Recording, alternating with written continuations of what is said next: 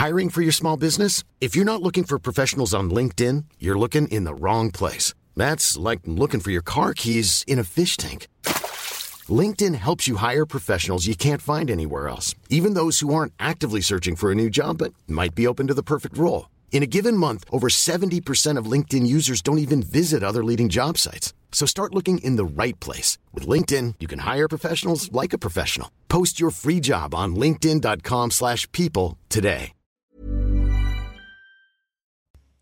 Bonjour à toutes et à tous, je suis ravie de vous accueillir dans Midi News. Nous sommes ensemble jusqu'à 14h. Dans un instant, je vous présente nos invités de cette première partie et puis on commencera nos débats. Mais avant, on fait un point sur les principaux titres de l'actualité avec Mathieu Rioux. C'est la conclusion de trois semaines de débats acharnés jour et nuit. Le Parlement s'apprête à adopter définitivement le second volet des mesures en faveur du pouvoir d'achat. Un compromis a été trouvé en commission paritaire mixte entre la majorité présidentielle et la droite républicaine majoritaire au Sénat. Le rachat par les entreprises des RTT des salariés sera finalement possible jusqu'à fin 2025. Concernant la prime de rentrée exceptionnelle, 100 euros seront versés aux bénéficiaires des minima sociaux, mais aussi à ceux touchant la prime d'activité. La cause de l'accident à Bergerac n'est pas encore déterminée. Des explosions ont frappé hier la poudrie Eurenco classée Céveso. Le site produit de la nitrocellulose, une substance explosive. Cette substance aurait pris feu dans un atelier lors de maintenance, explique l'entreprise. Selon la préfecture, les fumées dégagées ne présentent pas de dangerosité particulière. Un autre site classé Céveso a été touché par un incident cette nuit. Un incendie s'est déclaré au centre de production Safran à Molsheim dans le Bas-Rhin. Il est désormais éteint, a annoncé la préfecture. Aucune victime n'est à déplorer. Une éruption volcanique en Islande à seulement 40 km de la capitale du pays, Reykjavik. Une fissure de 300 mètres a commencé à cracher de la lave en fusion hier. Selon l'Institut météorologique, il est très probable qu'une nouvelle éruption ait lieu dans les prochains jours ou prochaines semaines. Voilà, les débats de Midi News vont donc commencer dans un instant avec nos invités que je vous présente. Nous accueillons Claude Obadia. Bonjour. Bonjour. Vous êtes professeur agrégé de philosophie. Nous accueillons également Erwan Balanon. Bonjour. Député modem du Finistère. Et puis un autre Erwan, décidément, un plateau riche en Erwan. Bonjour.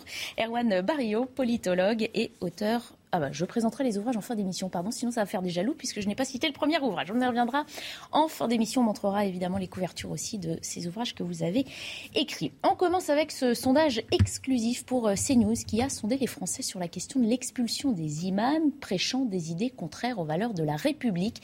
91% de ces Français interrogés se disent favorables à leur renvoi du territoire. Vous le savez, alors que l'imam Iqiyoussen doit être expulsé prochainement, notamment en raison de ses propos antisémites et complotistes. Donc la grande majorité des Français semble approuver ce genre de mesures. On y revient avec Jeanne Cancard avant d'en débattre. C'est une question qui fait quasi consensus au sein de la population interrogée. Plus de 9 Français sur 10 qui approuvent l'expulsion des imams de nationalité étrangère tenant des discours anti-républicains. Un résultat qui traduit un sentiment d'appartenance aux valeurs de la France, selon cet analyste. Ce que ça montre, c'est l'attachement très fort euh, euh, de, la population au principe de, laïcité, au, à l'ensemble des principes fondateurs de la République, dont euh, celui de, de, laïcité, et puis leur rejet en fait de toute forme de, séparatisme.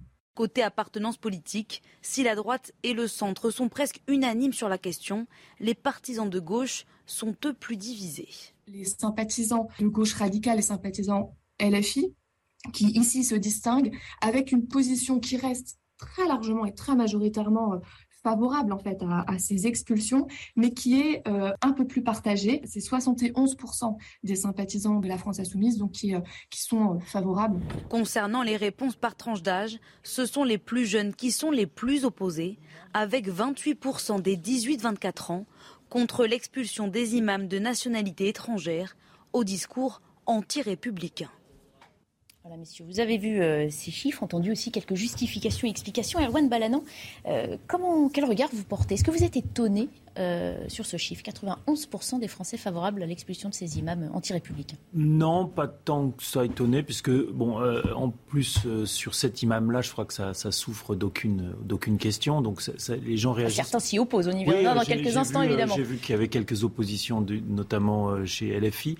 Euh, moi, moi, il y a des règles dans notre République, et puis surtout, on a des grands principes. On a un principe de la laïcité, on a un principe de, vivre ensemble, et, et, à partir du moment où cette personne ne, ne respecte pas et que l'expulsion se fait dans le cadre légal, euh, tout ça est, encadré évidemment. Ça me semble assez logique que les Français euh, approuvent, approuvent cette décision. C'est, voilà, on est quand même sur un imam qui, tenait des propos homophobes, racistes, antisémites. Je, crois qu'il il y a peu de questions sur ce, personnage-là. Mhm. Claude Obadia, c'est vrai qu'il y a une partie de la gauche qui euh, dénonce peut-être les raisons euh, infondées, selon certains, euh, de, de, prononcer pardon, ces expulsions. Bah, moi, je réagirais à ce sondage en soulignant trois points.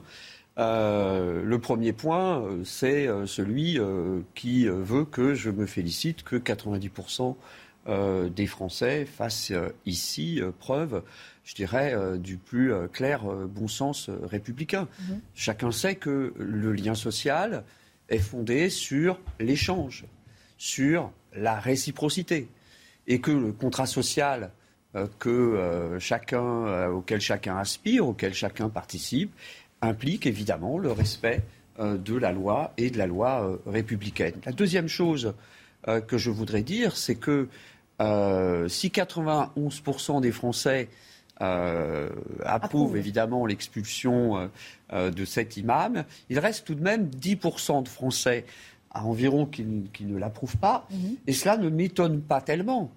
Qu'on trouve ces 10% de Français, notamment sur certains bancs de l'Assemblée nationale, et notamment à la France insoumise, n'a pas de quoi nous surprendre, puisque, effectivement, par-delà les déclarations péremptoires, par-delà l'escansion, nous savons qu'il existe en France une gauche anti-républicaine qui voit dans la loi un dispositif de répression des communautés, qui voit dans la laïcité un dispositif de euh, répression d'une certaine communauté, en l'occurrence l'islam, et qui jette, euh, comment dire, un voile de suspicion mm-hmm. sur euh, l'action publique, sur l'autorité de l'État.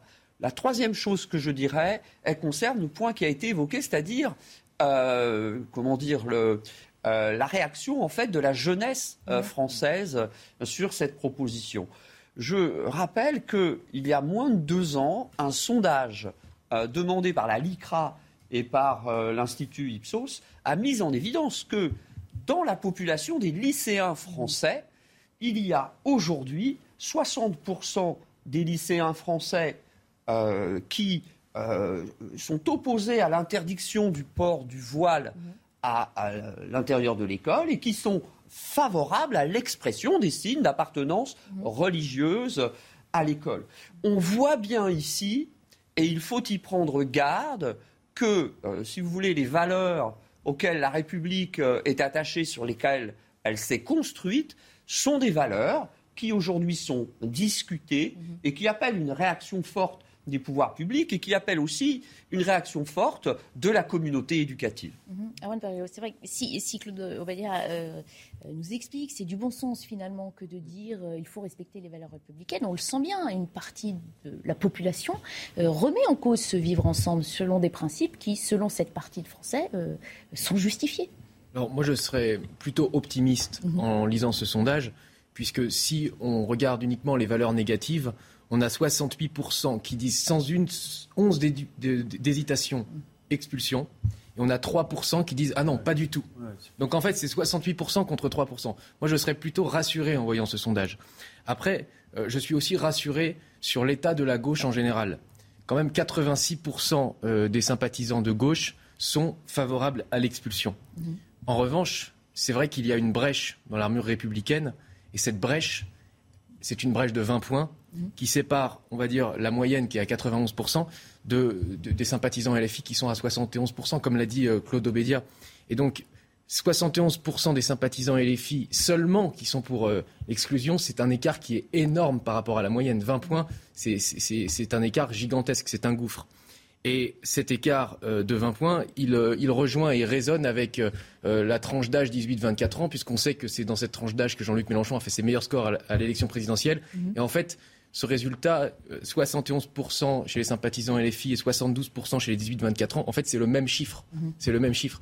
Et moi, ce qui m'inquiète le plus, ce n'est pas euh, l'âge de ces personnes, 18-24 ans, parce qu'en en fait, ce n'est pas une question d'âge, c'est une question de génération, à mon avis.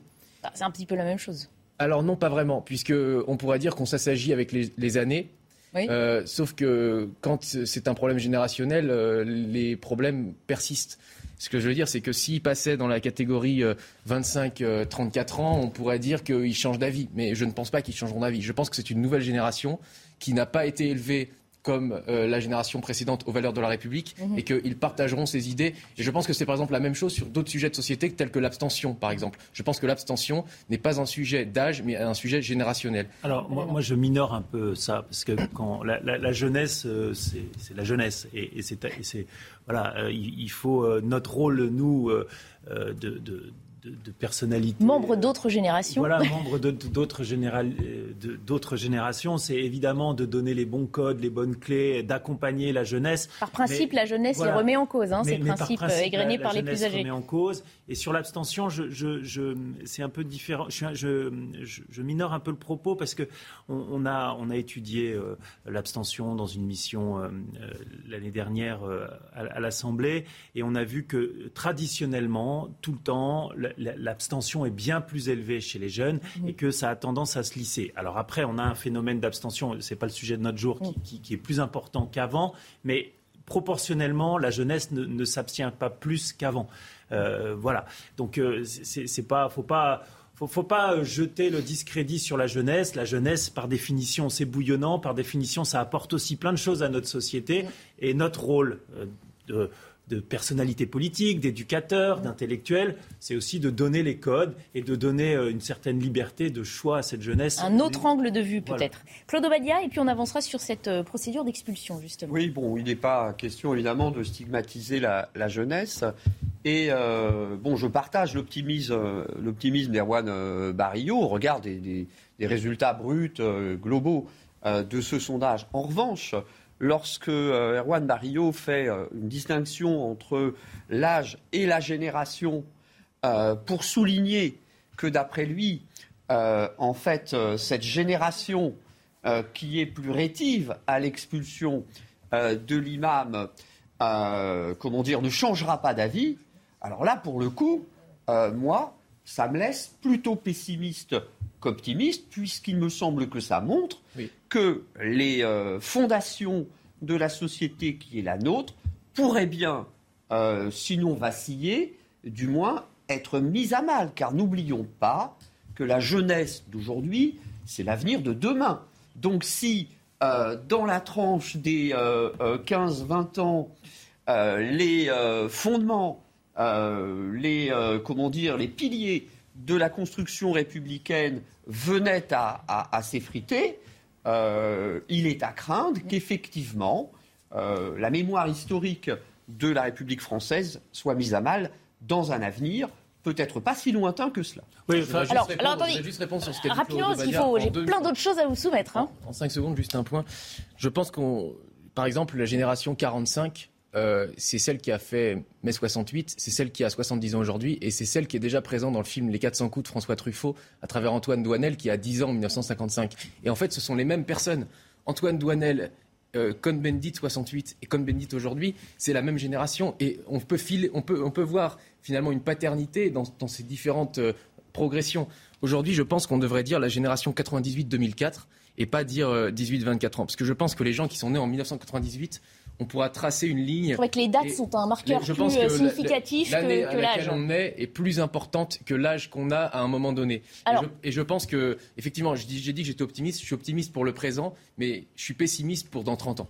Alors, Je voudrais qu'on avance sur cette question de l'expulsion hein, de cet imam mais finalement euh, plus largement d'autres, hein, puisqu'on sait qu'il y a d'autres cas en France euh, d'imams suspectés de prêches euh, aussi haineuses. L'expulsion de l'imam a entraîné la création d'une pétition, à 19 000 signatures au moins, parmi lesquelles celles de plusieurs dizaines de mosquées qui se sont engagées pour dénoncer cette expulsion. Le ministre de l'Intérieur, Gérald Darmanin, a été ce matin l'invité exceptionnel de Loïc Signor, l'interview politique. Il a dénoncé le fait que l'ensemble de la classe politique selon lui, ne soit pas réunis hein, derrière ces questions. Il dénonce notamment, on en parlait à l'instant, une instrumentalisation de ces questions par une partie de la gauche. Écoutez.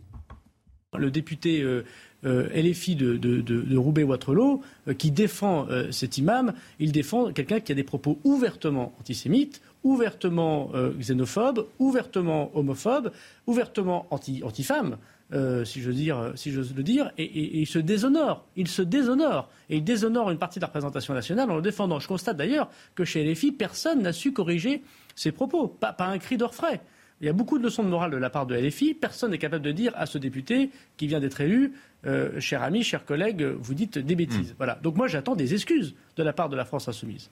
Voilà, le ministre de l'Intérieur attend des excuses. Hein. C'est vrai que la, partie de la gauche, ces derniers jours, est accusée d'une complaisance hein, euh, envers euh, les questions d'antisémitisme. Est-ce qu'il ne faut pas clarifier ses positions, justement, aujourd'hui, où on demande une unité nationale pour défendre les valeurs qui font notre République, Claude Badia Écoutez, ah. écoutez en, fait, entre, si vous voulez, sur ces sujets-là, sur la question de la délinquance, sur la question de euh, l'opportunité de l'expulsion euh, des imams. On connaît bien. Est-ce qu'on a le droit de jouer sur ces thèmes euh, à des fins politiques? C'est ça la question. Alors, on se donne le droit de jouer sur ces thèmes à des fins politiques puisque on mène des combats politiques.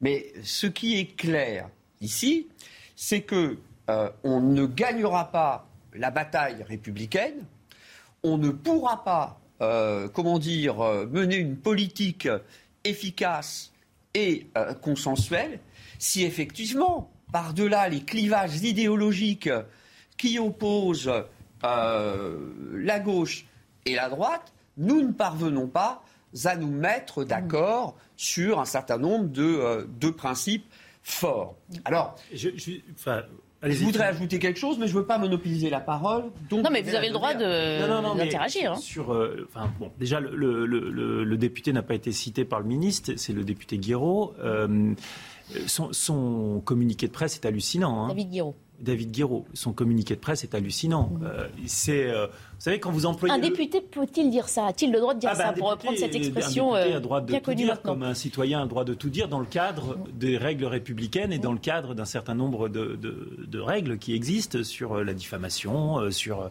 Euh, sur voilà, il a, bon, il a le droit de dire ce qu'il veut. Mais les conséquences, il faut les tirer aussi. C'est que moi, je considère que ces propos sont à la limite du champ républicain mhm. et sans doute plutôt de l'autre côté de la limite même. Mhm.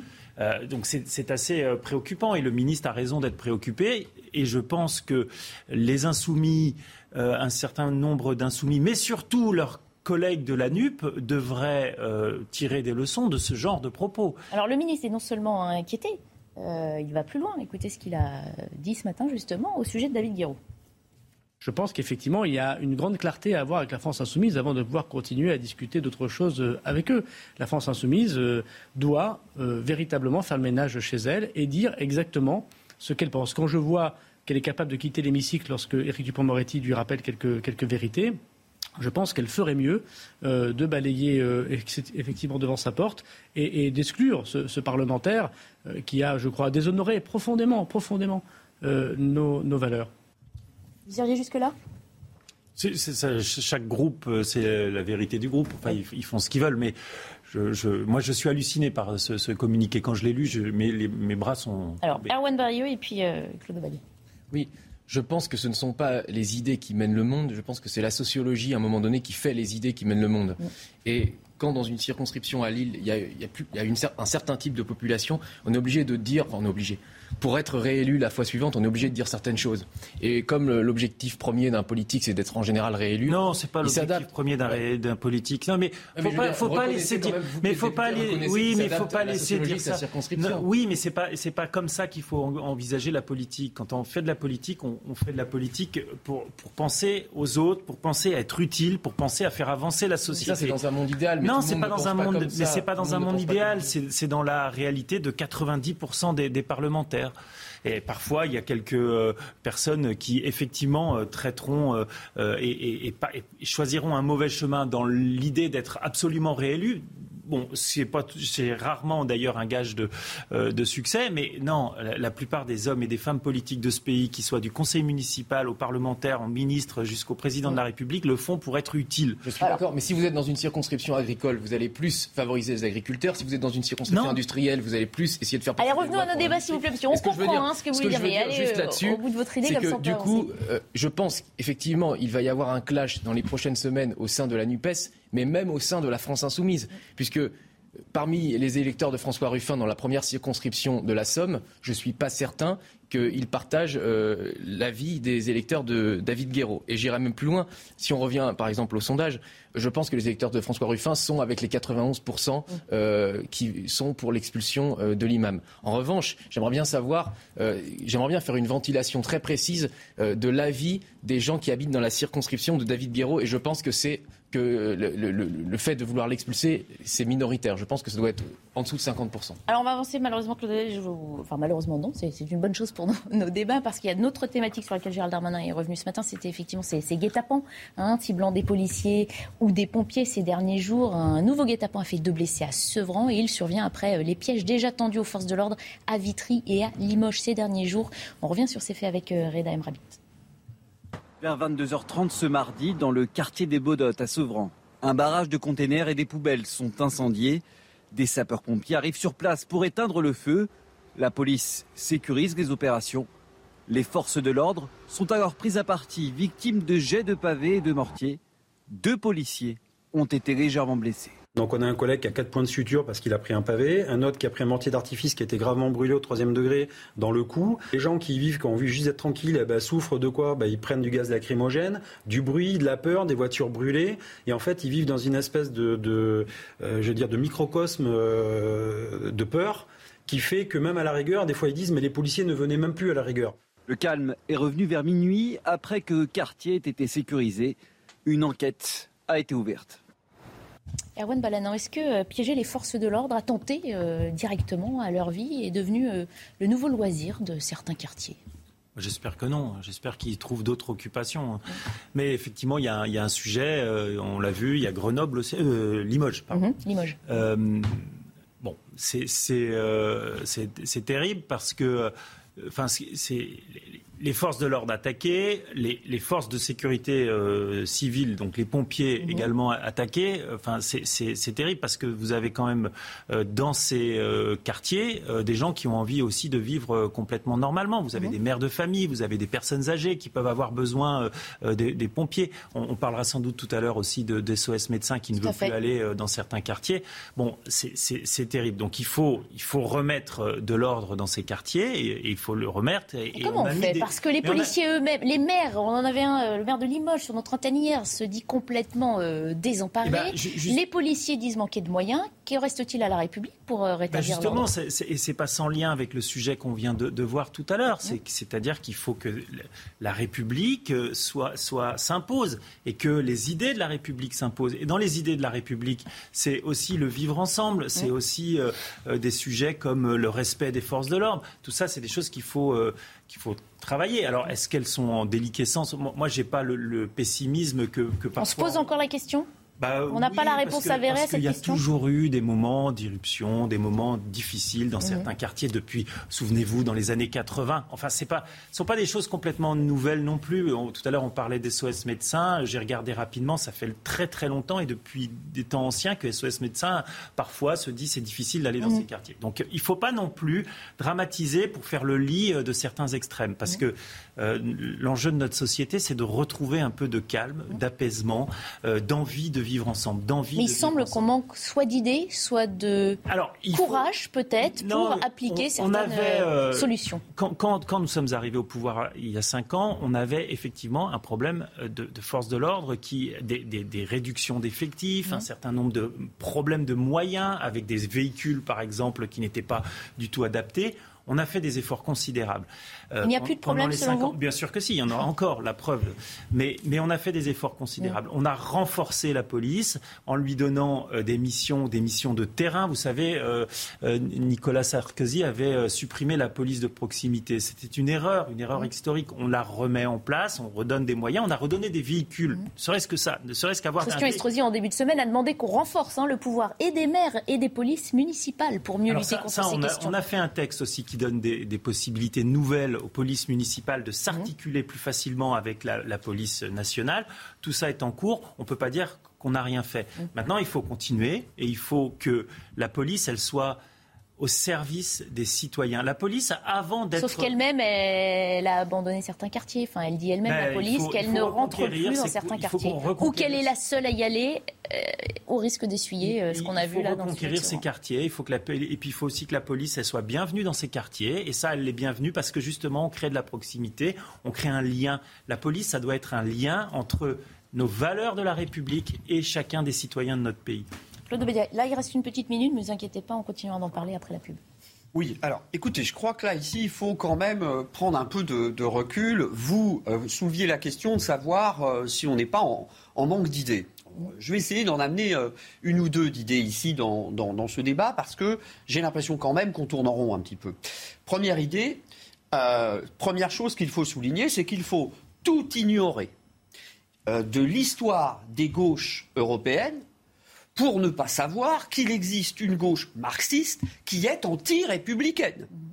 C'est l'opposition entre Jaurès et Marx, c'est plutôt que ça entre Condorcet et Robespierre, celle entre Sartre et Merleau-Ponty. Mais enfin, il existe une gauche qui ne croit pas à la vertu républicaine de la loi, qui considère que toute loi est forcément un dispositif de maquillage euh, de, euh, des avantages de la bourgeoisie. Alors, euh, de la question d'expulsion de l'imam à la question de la violence dans les quartiers, il n'y a évidemment qu'un pas. Parce que euh, euh, tant qu'on n'aura pas compris ici quelles sont les sources profondes du malaise social qui rend problématique l'intégration républicaine, on s'en sortira pas. ce que vous dites, c'est que ça fait finalement 40 ans qu'on ne comprend rien à ces questions-là. Alors, ça fait 40 ans qu'on ne comprend pas grand-chose, effectivement, à cette affaire. Et pour comprendre ce qui se passe aujourd'hui en France et dans les démocraties européennes, il faut remonter euh, euh, dans l'histoire bien plus que cela. Il faut lire, par exemple... On va continuer à en parler dans un instant. Je suis désolée, il faut qu'on se quitte quelques minutes, mais on reprend nos conversations. Et évidemment, Erwan Barrio interviendra dans le débat. De retour euh, dans Midi News, on va poursuivre nos conversations que j'ai dû interrompre un petit peu brutalement, brutalement, pardon, mais on a le temps de finir nos débats et surtout d'en enchaîner d'autres. On s'arrête déjà une minute sur les principaux titres de l'actualité avec Mathieu Rio. L'imam du Nord, Hassan Iqiyoussen, sera-t-il bientôt expulsé vers le Maroc? La Cour européenne des droits de l'homme a rejeté ce matin une demande de suspension de cette mesure. Le ministre de l'Intérieur, Gérald Darmanin, avait annoncé la semaine dernière l'expulsion à venir de ce prédicateur, réputé proche des frères musulmans. Les autorités françaises l'accusent d'avoir lancé des appels à la haine et à la violence, notamment contre la communauté juive. Patrick Balkany pourra sortir de prison dès demain en libération conditionnelle. C'est ce qu'a annoncé son avocat ce matin. La Cour d'appel de Paris a donc confirmé la décision de première instance du tribunal d'Evry. L'ancien maire de Levallois-Perret était incarcéré depuis cinq mois à Fleury-Mérogis pour fraude fiscale. Ces images avaient particulièrement ému en France. Il y a deux ans, jour pour jour, une gigantesque explosion dans le port de Beyrouth avait dévasté des quartiers entiers de la capitale du Liban. Plus de 200 personnes avaient été tuées, 6500 autres blessées. En cause, des centaines de tonnes de nitrate d'ammonium stockées sans précaution dans un entrepôt. L'enquête est au point mort aujourd'hui. Des manifestations sont prévues. On reprend notre discussion hein, euh, qui abordait ces guet-apens hein, euh, tendus aux forces de l'ordre, aux forces de sécurité euh, dans certains quartiers. Erwan Barriou, vous vouliez réagir à ce qui s'était dit Oui, Olivier Obedia parle de deux gauches. Obadia. pardon, parle de deux gauches irréconciliables. une gauche qui croit aux vertus de la République et une gauche qui n'y croit pas. Aujourd'hui, le leader de la gauche, c'est Jean-Luc Mélenchon. Euh, il a changé, Jean-Luc Mélenchon, parce qu'il y a dix ans, il disait une femme qui porte le voile se stigmatise elle-même. Il, il connaît par cœur l'intégralité du contrat social. Il ne jure que par Robespierre. Quand il dit la République, c'est moi, il fait référence aux républicains de 1789. Donc c'était un républicain et, il est partagé en fait hein, entre d'un côté euh, l'adhésion à cette res publica euh, qui, est un petit peu la République canal historique euh, telle qu'on la connaît en France et l'adhésion à cette res communauta, je pourrais dire, qui est plutôt une conception américaine de, la, chose publique et de la démocratie. Donc en fait, on voit très bien ces deux gauches-là et à mon avis, Jean-Luc Mélenchon ça fait dix ans qu'il essaye de jongler avec les deux, mais il est en train de se faire ronger par l'une au détriment de l'autre. Oui, droit de réponse. Alors, trois choses.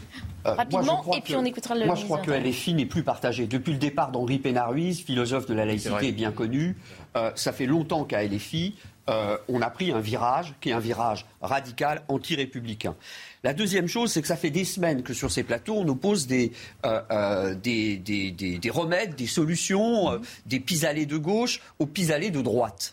Et je pense que si on veut régler les problèmes que la France a à régler aujourd'hui, il faut du centre. C'est une oui, non mais des Surtout qu'entre-temps, on, a des quartiers et des populations qui attendent des applications concrètes pour que leur quotidien change. Hein. Le discours c'est bien, l'action c'est mieux. Si vous me donnez 30 secondes, 30 secondes je vais vous citer un passage. Je vois une foule innombrable d'hommes semblables et égaux qui tournent sans repos sur eux-mêmes pour se procurer de petits et vulgaires plaisirs. Chacun d'eux, retiré à l'écart, est comme étranger à la destinée de tous les autres. Ses enfants et ses amis particuliers forment pour lui toute l'espèce humaine. Quant, quant à ses concitoyens, il est à côté d'eux, mais il ne les voit pas. Il les touche et ne les sent point. Il n'existe qu'en lui-même, pour lui seul. Et s'il lui reste encore une famille, il ne lui reste plus de patrie. C'est Tocqueville qui écrit ça en 1840 sur la démocratie, dans son ouvrage intitulé La démocratie en, Amérique. Mais Tocqueville, il ne parle pas de l'Amérique, il parle de la France d'aujourd'hui, il parle des démocraties occidentales, il parle, de il parle. Tocqueville, non, mais difficilement parler de la France aujourd'hui. Si, vous me permettez, Si vous me permettez de développer mon analyse, Alexis Tocqueville en 1840, décrit l'état des démocraties européennes, qui sont des sociétés dans lesquelles il n'y a plus de société, parce qu'une une société, c'est une communauté de partage, une société, c'est une communauté solidaire.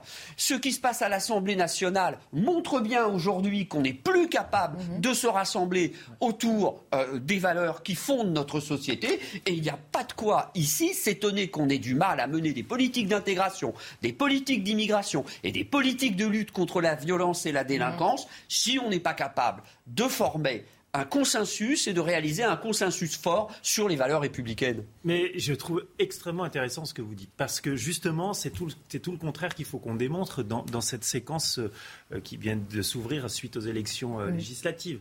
C'est-à-dire qu'il faut que les républicains et les démocrates se retrouvent et qu'on exclut naturellement euh, par euh, le consensus et la cohésion qu'on va avoir euh, des sociodémocrates jusqu'à la, droite modérée pour justement construire, faire France, se trouver un, destin commun, le, redéfinir. Mais au-delà des, mots, au-delà des mots, on fait comment eh ben, que ça s'appelle dans les quartiers, que les policiers eh ben, se sentent plus eh ben, soutenus et pas caillassés quand ils viennent porter secours à d'autres Français. On arrête de d'instiller la haine à chaque fois qu'on peut le faire, de la part justement des... des, des... Alors c'est pas nous qui allons arrêter de le faire, nous le faisons pas, mais nous rappelons à chaque fois qu'ils le font. Il faut rappeler à chaque fois que le, la LFI, certains membres de la LFI aujourd'hui ne font qu'une chose, c'est mettre de l'huile sur le feu. Et vous avez de l'autre côté, parce qu'on n'en parle pas aujourd'hui, euh, des gens du Rassemblement national qui ont aussi euh, cette logique de mettre de l'huile sur le feu. Et les démocrates les républicains, les gens modérés de ce pays doivent s'unir, doivent travailler ensemble pour reconstruire tout n'est pas détruit dans notre pays. Notre pays est aussi solide sur un certain nombre d'aspects. Il ne faut pas l'oublier. On a des résultats économiques qui sont plutôt bons. On a aussi, on garde une cohésion sociale qui reste quand même euh, suffisante, même s'il y a des problèmes. Enfin, ne jetons pas euh, le bébé avec l'eau du bain. Et ça, c'est important de le faire aujourd'hui, faire nation, et nous devons vraiment y réfléchir. Alors, je voulais vous faire entendre euh, Gérald Darmanin, qui est revenu sur ces guet-apens entendus aux policiers, et puis on poursuivra nos conversations. Sur Vitry, euh, il y a eu trois interpellations et l'enquête n'est pas encore assez avancée pour que je puisse vous dire quelles sont les motivations de ces personnes. Mais sur Limoges, par exemple, et sans doute sur Sevran, c'est la suite des excellents travaux que font la police nationale, que fait la police nationale, pardon, dans les quartiers contre la drogue. À Limoges, on est passé de 14 points de deal à 5. Hmm. On a asséché, on est en train d'assécher le trafic de drogue à Limoges. Et il y a donc manifestement une réaction extrêmement violente de la part de guet-apens pour les policiers et les bah, pompiers. Pour leur dire, pour essayer de, de, de dire aux policiers, euh, sans doute ne venez plus dans notre, dans notre zone de, commerciale. Mhm. Euh, je mets commercial évidemment avec des guillemets. Vous savez, le trafic de drogue, c'est parfois 30 000, 40 000, 50 000 euros par jour d'argent liquide. Donc quand la police assèche comme elle le fait, puisqu'on lutte implacablement contre la drogue avec beaucoup de résultats, il y a des réactions qui sont évidemment absolument euh, condamnables, mais qui sont aussi la démonstration du service d'efficacité des services de police. D'ailleurs, le maire de Limoges, qui, était l'air, euh, soutient l'action de la police et, je le remercie. Nous avons dépêché une unité de CRS qui reste d'ailleurs aussi à, Limoges et qui procède en ce moment même, depuis de nuit, à de très nombreuses interpellations. Et ce sera évidemment le cas aussi à Sevran. Et on va regarder exactement ce qui s'est passé à Vitry. Voilà, on avance, dit le ministre. La question, c'est est-ce qu'on avance assez vite au regard de ce qu'on disait, hein, ce qui se vit dans les quartiers, auprès de, dans le quotidien des Français? Oui, je pense que le hiatus entre euh, démocratie et république est au centre de nos débats. Tout à l'heure, euh, Olivier Obadia parlait de. Claude Obadia. Claude Obadia parlait. Pardon, excusez-moi. Euh, je vais y arriver. Claude Obadia parlait de Henri Peñar-Ruiz. Moi, il se trouve que j'étais. Êtes-vous sûr que nos téléspectateurs euh, savent tous Alors, Henri Peñar-Ruiz, grand philosophe de la laïcité, figure du parti de gauche puis de la France insoumise, grand républicain, a donné une conférence en 2018 dans laquelle étaient présents des militants France insoumise en nombre. et à un moment donné, il dit on a le droit d'être cathophobe, on a le droit d'être islamophobe. Parce que cela n'est pas contraire au principe de la République qui consacre le droit au blasphème. À ce moment-là, y a cinq ou six personnes euh, euh, visiblement euh, musulmanes pardon, qui se lèvent et qui quittent la salle. Et là, c'est le début du clash à la France insoumise entre, d'un côté, euh, la conception républicaine de la laïcité, mhm. qui consacre effectivement le droit au blasphème, avec, dans, le cadre où on continue de, de consacrer Charlie Hebdo, etc. Et de l'autre côté, une vision communautaire euh, la vision euh, de l'Amérique par Alexis de Tocqueville, qui correspondrait plus à une vision, on va dire, démocrate au sens américain du terme. Le problème, c'est qu'aujourd'hui, ces deux conceptions s'opposent et que la France insoumise, c'est la démocratie qui les, qui les lie. Donc mhm. c'est le côté démocrate qui gagne. Et le, côté républicain n'est qu'un cadre. Mais je suis désolé, mais on ne choisit pas ces, députés en fonction du cadre. On les choisit en fonction de la règle. Et la règle, c'est la démocratie. Donc, au bout d'un moment, euh, c'est ce qui se passe à la France insoumise, c'est l'élection, certains diront l'électoralisme qui, qui, qui, ronge, euh, qui ronge, qui ronge le, le, le, républicanisme, entre guillemets. Allez, il va falloir qu'on avance, messieurs. Très, pas... très court. Très, très court. Euh, vous avez demandé, vous avez posé la question de savoir ce qu'on peut faire justement pour restaurer mhm. cette société républicaine, restaurer et l'autorité de l'État. Et l'autorité de l'État. Alors, j'ai pas la prétention d'avoir réponse à tout. En revanche, je suis professeur. Et je crois que la première chose qu'on doit faire, c'est de refonder une politique éducative qui ne fasse pas droit à, la centralité de l'élève. Les politiques éducatives, depuis 40 ans, elles ont placé l'élève au centre du système, en faisant perdre de vue à la société française que la fonction de l'école, c'est d'élever euh, euh, l'élève euh, au savoir, mhm. c'est de faire droit au jugement, c'est de faire droit à l'autorité. Et je crois que si on veut faire comprendre à la jeunesse française euh, comment dire, euh, les vertus précisément de la loi, il faut commencer par euh, refonder l'école mhm. sur un socle qui soit un socle véritablement républicain, auquel on a tourné le dos au nom du différentialisme pédagogique depuis 40 ans. La démocratie, c'est ce qui reste de la République quand, on, a éteint les lumières. Régis Debray. Absolument. Vous aurez noté le niveau hein, de nos débats euh, aujourd'hui. J'espère que nos téléspectateurs apprécient. On va euh, passer à une autre actualité. Cette agitation autour euh, de la prison d'Arles ce matin. Une centaine de surveillants sont rassemblés à l'appel de trois syndicats autour du centre pénitentiaire dont ils bloquent l'accès. On va retrouver sur place Marine Sabourin. Marine, ces manifestants protestent contre les procédures disciplinaires annoncées contre un surveillant de l'établissement après la remise d'un rapport sur l'assassinat d'Ivan Colonna.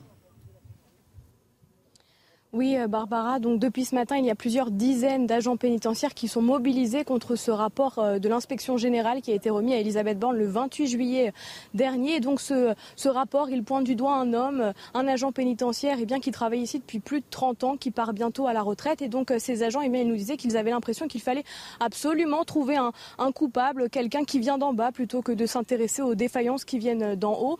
Et donc ces agents, ils sont mobilisés depuis ce matin 6 heures. Et qu'ils nous expliquaient, eh c'est qu'ils allaient rester ici plusieurs jours s'il le fallait, en tout cas jusqu'à ce qu'ils aient une réponse du gouvernement. Merci beaucoup Marine Sabourin. Merci également à Solène Boulan qui vous accompagne. On rappelle donc que jeudi, hein, Matignon a publié euh, un rapport sur euh, l'agression mortelle d'Ivan euh, Colonna survenue le 2 mars. Pour rappel, Ivan Colonna avait été agressé dans la salle de sport de ce centre pénitentiaire par un autre détenu. Il était décédé à l'hôpital des suites de ses blessures après trois semaines de coma. On sait que la France et la Corse, le territoire français, l'Hexagone et la Corse ont des relations euh, très délicates et toujours compliquées hein, depuis euh, des années. Euh, comment on se sort de ce dossier corse? Est-ce que l'État peut pointer la responsabilité d'un surveillant d'une direction d'établissement On est sur deux choses différentes. Oui. On est sur deux choses complètement mais différentes. Mais qui font partie du même dossier. Là, le sujet, euh, oui, mais le, sujet. Est-ce que c'est pas plus délicat parce que ça concerne Yvan ouais, Évidemment, évidemment, et, c'est délicat aussi parce qu'il y a un homme qui est mort et c'est mhm. toujours, euh, toujours. À la mort d'un détenu reste un drame pour un bah, État comme l'État français. Le fait qu'il s'agisse d'Ivan Colonna, évidemment, rend tout ça un peu plus euh, compliqué. Bon, on, a eu, on a eu des débats importants, intéressants, des auditions sur le sujet euh, à, l'Assemblée. Euh, le gouvernement, euh, et c'était Jean Castex à l'époque, a souhaité faire toute la transparence en mhm. faisant un rapport. C'est un rapport qui, administratif qui, mhm. qui a été publié. En toute transparence, il est publié. Il dit un certain nombre de choses, il tire un certain nombre de conséquences et visiblement un certain nombre de, de manquements, manquements employés dans le rapport de la part de ce surveillant. De la part de ce surveillant. Alors ça, c'est un point, c'est la situation individuelle d'un surveillant. Ensuite, il y a d'autres sujets qui sont des sujets de la Corse. On va les laisser parce qu'il nous faudrait un débat entier, je pense, pour parler de la Corse. Et puis, il y a l'autre sujet, la question euh, des moyens qu'ont les surveillants, euh, d'un certain nombre de souffrances qu'ils peuvent avoir dans l'exercice de leurs fonctions, parce que les prisons françaises euh, c'est pas facile. On, a mis beaucoup d'argent pour euh, euh, sur sur la, le, pénitentiaire dans notre pays, mais il faudra continuer à en mettre parce qu'on a des prisons qui sont pas en état, on a des règles qui ne sont pas respectées, on a trop de détenus dans les cellules, etc., etc. Je vais pas faire le, le, bah, tableau complet. Donc, mais, il est connu, il souffre sauf qu'il faut voir ça, c'est deux choses différentes. Et, et, il ne faut pas confondre la situation des prisons qui mhm. demandent un travail, un travail de long terme, et puis le rapport et les conclusions de ce rapport qui sont euh, euh, précises et qui, sont euh, déterminées sur une situation particulière à Arles. Une réaction aussi, hein, celle de la sœur d'Ivan Colonna qui avait réagi hein, sur Twitter après la parution, la publication de ce rapport en indiquant qu'il s'agissait pour elle d'un premier pas franchi, écrit-elle, dans notre quête de vérité. Il est important qu'on avance sur ce dossier et que toute la lumière soit faite, évidemment. Oui, il est important qu'on avance sur ce dossier. Alors, euh, la question des rapports entre la Corse et, euh, euh, la France, c'est une question évidemment complexe qu'on va pas, qu'on va pas. Est-ce qu'on peut la détacher de ce qu'on va pas solutionner aujourd'hui Mais si le sujet que vous nous avez annoncé est précisément comment dire, ce rapport que j'ai lu, mhm. il se trouve que ce rapport est accablant pour l'administration pénitentiaire. Alors, je veux bien comprendre que les collègues des agents incriminés euh, mis en cause euh, sous l'effet de l'action de leur représentation euh, syndicale s'émeuvent des conclusions du rapport. Mais ce rapport est accablant. Et ici, pour ce qui concerne la mort d'Ivan Colonna, l'assassinat d'Ivan Colonna, je pense qu'il faut laisser la justice suivre son cours. parce que nous sommes dans un état de droit et que voilà la question ici de l'assassinat d'Ivan Colonna pas la question de l'indépendance de la Corse. C'est Mhm. deux questions différentes. Les protestataires hein, du jour disent qu'il est trop facile, selon eux, de faire un rapport à charge et de condamner un simple individu pour dénoncer ou pour éviter de dénoncer plus largement les manquements d'une administration. Voilà ce Il qu'il n'y a pas un seul individu que le rapport, dont, dont le rapport. Il y a principalement euh, surveillant et il y a euh, et, et la direction aussi, Oui. quand même, de, de- de la euh, maison d'arrêt d'Arles. Mhm. Et, et une- et vous parlez de l'administration, il faut aller au-delà. C'est faut aller de la- c'est une question de notre société, son rapport à la prison. Mhm. Et il faut, faut qu'on ait ce débat parce que défaillance généralisée, une on va dire, générale, de notre Élysée, presque façon de penser la prison. Mhm. sociétale de notre façon de penser la prison. Pour beaucoup de Français, pendant un longtemps, euh, l'idée de mettre des gens en prison, c'était euh, la solution. On sait aujourd'hui que c'est un peu plus complexe que ça, Mhm. qu'il faut avoir euh, de euh, pas que de la prison. mais Enfin, il y a des choses qui sont faites. Le garde des sceaux, il est sur le sujet de façon déterminée. On va construire des places de prison supplémentaires, pas pour le plaisir de construire des places de prison supplémentaires, tout simplement parce que la situation est indigne. Et on voit d'ailleurs sur cette question que les mêmes qui parfois demandent des places de prison supplémentaires, quand elles viennent sur leur territoire, refusent ces prisons. Donc vous voyez que sur les prisons, on a une vraie introspection à avoir, chacun d'entre nous et la nation euh, dans, son, dans sa globalité. Erwan Barrio. Oui, je pense que le meurtre d'Ivan Colonna, c'est d'abord le meurtre d'un détenu en prison qui se trouve être Ivan Colonna, mais euh, la personne, en l'occurrence, euh, visiblement un terroriste islamiste euh, qui a assassiné Ivan Colonna, ne l'a pas fait parce qu'il s'agissait d'Ivan Colonna. Donc je pense que la question corse est évidemment en filigrane au second plan, mais c'est pas la, principale chose à, à voir, je pense. C'est d'abord le meurtre d'un détenu. Et ce que ça nous dit ici, c'est qu'il y a deux responsables. Premièrement, et on n'en a pas parlé, mais à mon avis, c'est le premier responsable, c'est l'assassin lui-même, dont l'enquête dira quels sont ses motifs. Mais visiblement, comme je viens de le dire, il s'agissait d'un terroriste islamiste. C'était un assassin qui a été laissé sans surveillance pendant une période approximative, si j'ai bien lu le rapport, de 20 minutes. Oui, mais vous imaginez bien qu'en prison, il y a beaucoup d'assassins et que les, les, les, les, euh, les- les surveillants ne peuvent pas en- être à 100% en permanence, etc. Dans la salle dans laquelle se trouvait Yvan Colonna, il devait l'être. En Oui, tout cas, le bah- premier responsable, c'est l'assassin lui-même. Non, non, mais la- Et le deuxième responsable, c'est euh, les pouvoirs publics, l'administration, euh, qui manque évidemment cruellement de moyens. Mhm. On voit souvent la violence du fleuve, mais on ignore celle des berges qui l'enserrent. Ce sont les restrictions budgétaires, c'est le manque de moyens, etc. Donc les deux premiers responsables, c'est d'abord l'assassin et ensuite l'administration. Ensuite, euh, que la- je, trouve, je trouve exécrable que l'administration euh, en- veuille comme ça se défausser de ses responsabilités et trouve un fusible qui se trouve être euh, ce surveillant pénitentiaire euh, qu'on condamne alors même qu'on devrait le remercier de ses 30 ans de bons et loyaux services dans des conditions difficiles. Je trouve ça exécrable et je pense qu'il n'y a pas un Français qui nous regarde qui peut saluer cette décision. Encore une fois, si j'ai bonne mémoire, et par-delà la réaction de la représentation ou des représentations syndicales, le rapport d'enquête ne, euh, comment dire, euh, ne euh, jette pas en pâture euh, devant les médias le surveillant. Il Ah bah, y met a quand en même- évidence je- je la cite- chaîne des Je responsabilités. cite le rapport. Attendez, le surveillant chargé de l'aile où se trouvait l'indépendantiste corse a fait preuve d'un net défaut de vigilance en restant sans aucun motif éloigné du lieu des faits qui ont duré 9 minutes. C'est Ouais, ce que conclut hein, le, rapport de l'inspection générale de la justice. Mais le rapport d'enquête, sauf erreur, il met en, en cause évidemment aussi euh, euh, l'attitude euh, de euh, la direction euh, de la prison. Il y a une hiérarchie au-dessus. Ouais. Ne- ouais, je suis pas. Enfin, euh, c'est c'est un peu plus complexe que ça, il me semble. Euh, Dans les études, dans les auditions que nous avions faites, nous avions aussi vu que euh, quelque part euh, la- l'assassin, euh, l'auteur des faits, avait euh, été euh, aussi dans une situation où il avait un peu endormi tout son monde. Euh, il réclamait un certain nombre de. Enfin, il avait montré un certain nombre de, de, de comment dire, de signes d'apaisement, de, transformation. Bon, eh, visiblement, il avait un peu endormi tout, le- tout le monde et il a, euh, bon, il, a- il a profité de ces neuf minutes, Mhm. effectivement. hein, ces neuf minutes, c'est, c'est- c'est- on le voit avec les, les euh, c'est- tout ça est horodaté euh, à la minute près.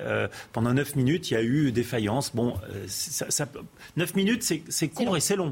Je voulais vous faire euh, entendre euh, un autre euh, syndicaliste justement qui dénonce, c'est ce dont on parle, une défaillance généralisée. euh, les défaillances, euh, de toute façon, on savait tous, euh, c'est pas qu'à la maison centrale d'Arles, c'est dans tous les établissements pénitentiaires de France. C'est le manque de personnel, manque de formation, tout ça. Mais actuellement, la centrale d'Arles, c'est plus la centrale d'avant. On reçoit des personnes placées sous la main de la justice qui sont des CAPSI. Et la majorité des personnels ne sont pas formés pour ça. Une inquiétude de ces personnels protestataires aujourd'hui, c'est aussi que eh bien, ça pointe du doigt le reste du personnel pénitentiaire sur d'autres, dans d'autres régions, sur tout le territoire finalement, et qu'ils se sentent moins soutenus aussi au quotidien dans l'exercice de leur métier. Oui, c'était ce que je voulais dire quand j'ai parlé de la violence des berges qui enserraient le fleuve. C'est la restriction budgétaire. On sait très bien que euh, l'État euh, qui veut euh, respecter les comptes publics coupe en permanence dans ces budgets-là. Et pourtant, c'est... Non, non, non, non, non, vous pouvez pas dire ça. Nous avons largement augmenté le budget de la justice dans notre pays presque plus 30%. Combien de places de prison avez-vous construit On a construit des places de prison, on a construit des places de prison et des places de prison entre le début d'il y a cinq ans où on décide de les construire et maintenant, il faut du temps. Ça ne se fait pas comme ça. Il faut trouver le foncier disponible, il faut trouver l'accord des élus, l'accord des populations locales. On commence à construire les prisons et ça met du temps. Euh, moi, j'ai fait, je me suis beaucoup penché sur la question des prisons pendant, pendant ce mandat. J'en ai visité de nombreuses. Dans de nombreux endroits, on a fait des programmes de rénovation. On a travaillé pour que les prisons s'améliorent. Il y a encore un chantier à faire important. Mais dire qu'on a fait des coupes budgétaires sur la justice dans ce pays, c'est faux. Notre, mais c'est faux, mais c'est très factuellement vrai, faux. à partir du moment où Dupond-Moretti a été nommé. Non, non, non. La loi de programmation de la justice a été votée euh, à l'époque de Madame Belloubet. C'est un chantier qu'on a commencé, j'ai envie de dire, le 18 juin 2017, quand nous avons été élus. Et le budget de la, de la justice sur ce mandat a augmenté de presque 30 citez-moi d'autres budgets qui ont augmenté de 30%. Il y en a d'autres. L'éducation nationale, nous l'avons fortement augmenté aussi. Mhm. Sans doute pas assez. Mais euh, voilà. Donc euh, vraiment, on peut pas. Parce que faut pas, faut pas, faut, faut être juste quand on fait pas bien les choses, il faut le dire. Il faut faire battre sa coulpe et dire on fera mieux et et, c'est important de parfois de dire qu'on a failli. Mais quand on n'a pas failli et quand on a mis les moyens, il faut aussi le dire, tout simplement pour les gens qui ont travaillé sur ces sujets-là et pour la réalité des faits. Euh, les moyens sont mis, mais on sait aussi que par rapport au concours d'entrée, enfin, qu'il y a une crise des vocations aussi. Oui, il y a une crise des vocations. Envie euh, de travailler en prison. Évidemment, il y, a, plein de métiers, des métiers de notre République qui aujourd'hui euh, sont difficiles et, et, que les gens n'ont pas envie d'aller faire. Et c'est un vrai sujet. Vous parlez des, des surveillants, euh, on, peut, pour la police, on peut parler de la police, on peut parler des, enseignants. Aujourd'hui, on a une crise des vocations sur les enseignants. Mmh. Donc il faut redonner du, goût euh, à ces gens-là et il faut aussi redonner des moyens. Il ne faut pas non plus se, la faire à l'envers. Sans moyens, on n'y arrivera pas. Oui, alors sur ce sujet-là, euh, je peux apporter un, un, témoignage qui, évidemment, n'a pas valeur paradigmatique. Mais il se trouve qu'il y a dix ans, en répondant à une demande du ministère de la Justice, j'ai participé à un programme de réinsertion euh, euh, sociale à la maison d'arrêt Fleury-Mérogis. Euh, j'ai été stupéfait. Je n'aurais jamais imaginé le degré d'insalubrité, je n'aurais jamais imaginé le degré de surpopulation du bâtiment D5 de la maison d'arrêt Fleury-Mérogis. Je n'aurais jamais imaginé le degré de souffrance psychique des détenus de la maison d'arrêt Fleury-Mérogis. Et je dis cela parce qu'il faut aussi effectivement, vous parliez de la crise des vocations des agents pénitentiaires, il faut effectivement euh, euh, que les Français prennent conscience de cette espèce de, euh, de, de monde invisible que constitue l'univers carcéral et qui conjugue tout un tas de souffrances physiques, psychiques, de déshérence, de désespoir que doivent prendre en charge en compte que doivent assumer les agents pénitentiaires au quotidien. Euh, cette réalité est insupportable euh, euh, pour peu qu'on la découvre. Il est temps de faire une nouvelle pause dans Midi News. On reprend nos débats dans quelques minutes. On reviendra sur la décision d'SOS Médecins de ne plus aller dans certains quartiers. C'était déjà le cas dans certaines villes. La liste de ces communes ou des quartiers de ces communes, en tout cas, s'allonge. Il est bientôt midi dans 5 secondes. Le temps pour moi d'annoncer le journal de Mathieu Rio. On reprendra nos débats juste après. Bonjour Mathieu. Bonjour Barbara, bonjour à tous. À la une ce midi, la troisième canicule de l'été. 26 départements sont en vigilance orange sur une diagonale de l'Alsace au sud-ouest avec des températures qui ne faiblissent pas dans le sud. L'Hexagone pourrait même connaître une quatrième vague de chaleur dès la semaine prochaine. Les précisions de notre journaliste météo, Karine Durand. Après les températures caniculaires enregistrées euh, ce mercredi avec 41 dans l'Indre, 40 en Gironde, 39 dans les Landes par exemple, eh bien la chaleur semble ne plus vouloir quitter la moitié sud du pays. Hein.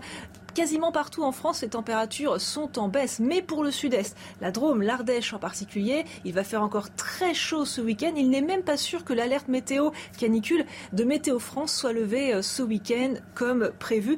Et en plus, la semaine prochaine, on entrevoit déjà le spectre d'une peut-être quatrième vague euh, de chaleur au cours de cet été. L'anticyclone, une fois de plus, va remonter bien plus au nord que prévu. Sur la France, sur l'Angleterre, il va à nouveau piéger de fortes chaleurs et on se dirige peut-être, c'est à confirmer, vers une nouvelle vague de chaleur en fin de semaine prochaine. En ce qui concerne la sécheresse, aucune amélioration à attendre non plus au cours des 15 prochains jours minimum. Hein. Aucune vraie perturbation euh, pluvieuse en vue, tout au plus quelques orages qui seront faiblement euh, pluvieux. Il faut savoir que, comme on peut le voir sur les images radar, on aura quelques averses, quelques orages dispersés, mais l'atmosphère, les basses couches sont tellement sèches qu'en fait, la plupart des précipitations vont s'évaporer dans l'air avant même de toucher le sol. Donc, ce mois d'août, pour le moment, s'annonce également historiquement sec, comme le mois de juillet qui vient de s'écouler.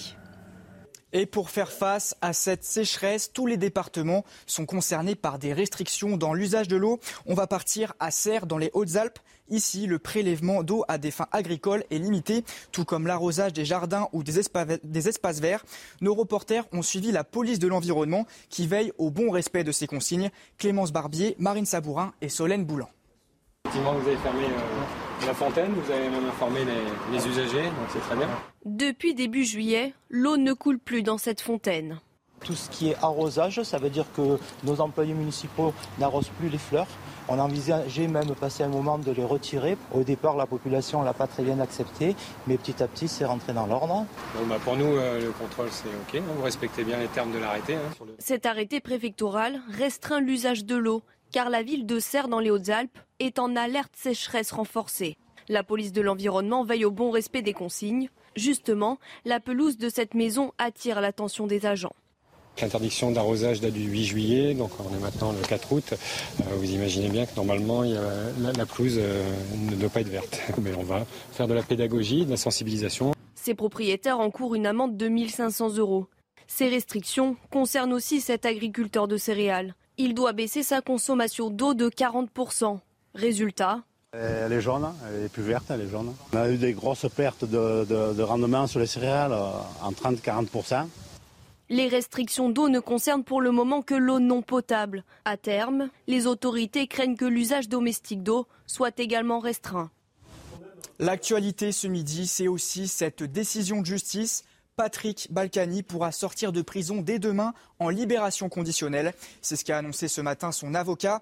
La Cour d'appel de Paris a donc confirmé la décision de première instance du tribunal d'Evry. L'ancien maire de Levallois-Perret était incarcéré depuis cinq mois à Fleury-Mérogis pour fraude fiscale. Partons à présent vers Taïwan. La Chine a tiré de multiples missiles balistiques aujourd'hui dans le détroit, selon le ministère de la Défense taïwanais. Des actions irrationnelles qui minent la paix régionale, selon ses mots. L'armée chinoise a démarré aujourd'hui les plus importantes manœuvres militaires de son histoire autour de l'île, après la visite de la haute responsable américaine Nancy Pelosi. De la Formule 1 pour terminer ce journal, le pilote thaïlandais Alex Albon restera chez l'écurie britannique Williams au-delà de la saison prochaine. C'est l'heure de votre chronique sport. Votre programme avec Citia Immobilier. Pour tous vos projets, pensez Citia Immobilier. Bien chez soi.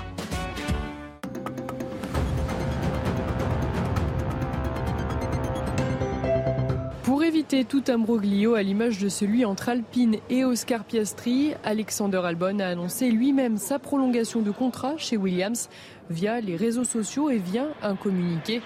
Le Thaïlandais de 26 ans, qui défend les couleurs de l'écurie britannique depuis le début de saison, a signé un bail pluriannuel. Alexander Albon est entré à deux reprises dans les points cette saison, c'était en Australie et à Miami. Il est actuellement 19e du classement des pilotes, avec 3 points donc, juste devant son coéquipier Nicolas Latifi. C'était votre programme avec Citia Immobilier. Pour tous vos projets, pensez Citia Immobilier. Bien chez soi. Gentiment. Voilà, on entame une euh, dernière partie avec vous, euh, messieurs, dans Midi News euh, aujourd'hui pour évoquer cette liste des zones dans lesquelles SOS Médecins n'interviendra plus. Cette liste s'allonge. Suite à diverses agressions, la Fédération d'associations a décidé d'exercer son droit de retrait sur plusieurs zones réparties dans six communes de la métropole de Lyon. Communes donc qui viennent s'ajouter à la liste déjà composée d'autres quartiers. Là, vous le voyez en bleu, hein, les nouvelles zones concernées dans la ville de Lyon. Mais sachez que c'est déjà le cas dans certains quartiers de Toulon, de Nice, de Grenoble et de Pau. Dans toutes ces villes, un même constat, les professionnels de santé sont les cibles de violentes agressions inacceptables. Pour en parler, on est connecté avec le docteur euh, Jean-Christophe euh, Masseron. Bonjour, merci de faire partie de notre plateau d'invités aujourd'hui. Vous êtes le président de SOS Médecins France. Alors on le rappelle, en tant que praticien, vous prêtez serment, c'est le fameux serment d'Hippocrate, hein, euh, pour soigner toute personne qui en aurait besoin. On connaît l'éthique de votre profession. Prendre ce genre de décision, donc de, plus, de ne plus intervenir dans certains quartiers, euh, a-t-il été euh, difficile? Oui, c'est toujours, euh, toujours un crève-cœur quand on doit enlever des zones d'intervention à cause de problèmes de sécurité. néanmoins, les médecins libéraux que, nous sommes interviennent très souvent seuls au domicile des, patients et sont confrontés aux problématiques que connaissent toutes les personnes qui se trouvent dans la rue à des heures parfois tardives. C'est pas l'apanage des seuls médecins libéraux, mais nous devons euh, assurer en, tout premier lieu notre sécurité. Et en tout état de cause, on n'est pas euh, strictement obligé d'intervenir partout. C'est une activité que nous exerçons euh, volontairement. On n'est plus très nombreux pour le faire. la visite à domicile n'est pas quelque chose de très attractif. Et c'est vrai que si en plus il y a des problèmes de sécurité qui se greffent, ça nous oblige parfois à prendre des mesures effectivement qui nous qui nous font pas plaisir et qui pénalisent la population avant tout. Mais euh, encore une fois, la, sécurité des médecins euh, doit être assurée. Alors la commune connaissant le plus grand nombre de zones exclues, hein, euh, c'est celle de Vaux-en-Velin, 23 rues qui sont bannies par vos services de 20h à 8h avec un arrêt de la prise des appels dès midi. Est-ce que les patients qui n'auront donc plus accès à vos interventions sont ceux qui sont les mieux placés pour faire avancer ce que vous dénoncez? Alors déjà, je pense que ce qui est important de dire, c'est euh, ne, pas, ne pas stigmatiser euh, certaines métropoles ou certains quartiers. Euh, on aurait tendance à penser que, les faits de violence sont, l'apanage des banlieues notamment. il faut savoir que le, le, conseil, national de l'ordre des médecins tient un observatoire de, la sécurité des médecins qui fait état d'une augmentation chaque année du nombre d'incidents. On a plus de 1000 incidents en 2021. la moitié ont lieu en centre-ville. 22% dans des, dans des zones périphériques et 21, 21% en, milieu rural. Donc ce n'est pas le seul fait euh, euh, des, euh, des, banlieues. c'est un problème plus général qui s'aggrave, que nos collègues hospitaliers connaissent depuis longtemps. La violence à l'hôpital, c'est malheureusement devenu habituel et ça gagne progressivement la, médecine de ville. Et évidemment, les médecins que nous sommes qui intervenons à domicile sont très exposés à ces faits de, à ces faits de violence et on doit y trouver toutes les réponses possibles. Quelle réaction justement entendez-vous euh, provoquer par la prise de telles décisions? Alors déjà, la, première des réactions, c'est se mettre en, retrait lorsqu'il y a une situation de danger. Ça, c'est pour, c'est pour cette raison que vous hein, de la part des euh, pouvoirs publics, hein, j'imagine, plutôt. Oui, oui, bien sûr. Alors là, pour les pouvoirs publics, on est, euh, on est en train de travailler avec le ministère de l'Intérieur. Matignon a été également saisi de, de, cette problématique qui devient quand même très très prégnante et très inquiétante pour les, praticiens SOS. On a 12 euh, incidents euh, plutôt graves depuis un an sur l'ensemble de nos structures. Et donc, nous sommes amenés à, prendre des, des mesures aux côtés des, pouvoirs publics pour sécuriser nos médecins lors de, situations qui peuvent être identifiées comme un risque. C'est-à-dire quoi Être escortés par la police? Exemple ça, peut être, ça peut être des choses comme ça. Alors évidemment, je ne vais, pas, je vais pas dévoiler la nature des, dispositifs qui pourraient nous euh, permettre qu'on soit mieux sécurisé, puisque ce serait contre-productif, mais on, travaille bien évidemment à, des solutions de, euh, d'intervention. conjointe avec les forces de l'ordre quand c'est nécessaire. On a des, numéros prioritaires, des choses comme ça. et surtout, il est important de faciliter aussi la déclaration de ces incidents et les dépôts de plainte, parce que ceux qui nous écoutent doivent savoir que s'en prendre à un, médecin ou à toute personne en charge d'une mission de service public, c'est un caractère de violence aggravée et donc euh, c'est condamné fermement. Et mmh. très souvent, euh, euh, ces, faits de violence constituent, enfin entraînent des, peines parfois d'emprisonnement et avec des, jugements qui peuvent aller assez vite. C'est un rappel qu'on voit affiché, hein, notamment dans les salles d'attente des hôpitaux, mmh. hein, quand on y arrive. On va ouvrir la discussion en plateau. Évidemment, vous restez et vous intervenez quand, vous le voulez. Erwan Balano, voulez vous poser une question? Oui. Bonjour, je voulais, savoir, les, atteintes que vous subissez euh, sont-elles dues à, un cadre général de sécurité d'un quartier ou euh, d'attitude chez certaines personnes, d'incompréhension euh, de soins qui peuvent être posés? Vous voyez la question, c'est par les patients ou par des gens extérieurs Par les patients ou par les extérieurs, parce que c'est pas, ce sont, le phénomène serait différent, différent et sans doute avec une réponse sans doute différente aussi. Et si vous pouviez nous préciser un petit peu les, les atteintes que vous subissez, je pense que c'est assez intéressant qu'on puisse euh, en débattre. Vous avez raison, euh, monsieur le député. Il y a, euh, des, faits de violence qui sont liés tout simplement au fait de se trouver dans, un quartier difficile à une heure tardive, par exemple. ça, c'est pas lié à notre intervention directement auprès du patient, mais ça peut être lié au fait qu'on va gêner, par exemple, un point de deal ou d'autres phénomènes urbains, type rodéo, ou des choses comme ça, ou des, ou des attroupements qui, qui, qui, ne supportent pas la présence de, de quelqu'un qui, selon eux, peut-être n'aurait rien à y faire. Donc ça, c'est des phénomènes de violence qui sont des violences de rue, euh, auxquelles nous sommes peut-être plus exposés que les autres en nous rendant à domicile. Et puis après, vous avez euh, les phénomènes violents qui sont liés à notre activité de soignant, que normalement nous sommes censés pouvoir euh, désamorcer assez rapidement avec un peu de psychologie, mais de temps en temps c'est compliqué. Vous avez des, patients qui sont de plus en plus impatients, avec parfois des, des demandes qu'on ne peut pas satisfaire, qui ne sont pas opportunes. Euh, on a parfois des, des, euh, phénomènes euh, aussi de... Enfin, voilà, celle-là, on est vraiment directement au cœur de la consultation, les phénomènes d'alcoolisation, mmh. des problèmes de maladies psychiatriques, et puis l'anxiété aussi générale qui est liée aux défauts, aux difficultés qu'ont les patients à accéder au système de santé. Vous savez bien que les hôpitaux aujourd'hui on a été coupé. Euh, aux urgences. Euh, ça a une répercussion évidemment sur la ah, la connexion est mauvaise. Alors, je propose qu'on rappelle peut-être. Euh, les points SOS médecins. Docteur Masseron, on a des, problèmes de connexion. Je propose à la régie de, tenter de vous rappeler. On continue le débat en plateau, mais on vous reprend tout de suite si c'est de mauvaise qualité. Claude Badia, on entend, sans qu'il nous dévoile les détails, qui, on sous-entend hein, qu'on pourrait protéger euh, par quelques moyens, des effectifs de police, peut-être de la vidéosurveillance, je ne sais pas, les interventions des SOS médecins, c'est quand même extrêmement choquant. Euh, est-ce qu'on a les moyens de mettre euh, un policier derrière chaque médecin qui se déplace pour soigner un patient Alors, c'est extrêmement choquant, ce serait extrêmement choquant, on n'a pas les moyens de le faire. Sur cette question de l'insécurité, je pourrais vous répondre en enfonçant des portes ouvertes, c'est-à-dire euh, en euh, mettant en évidence la nécessité de durcir les politiques pénales et judiciaires. Je pourrais aussi enfoncer cette autre porte ouverte qui consiste à mettre en évidence les causes sociales, les causes économiques, les causes culturelles de la délinquance. Mais euh, je crois que si je le faisais, je contribuerais à poser un cotère sur une jambe de bois. Parce qu'encore une fois, notre Erwan Barrio citait Régis Debray. Régis Debray dit aussi, ça revient au même euh, par rapport à la citation que vous avez, euh, faite, il dit aussi, la euh, démocratie à l'époque des Lumières, c'est la souveraineté du peuple. Et la démocratie, aujourd'hui, c'est la souveraineté de l'individu.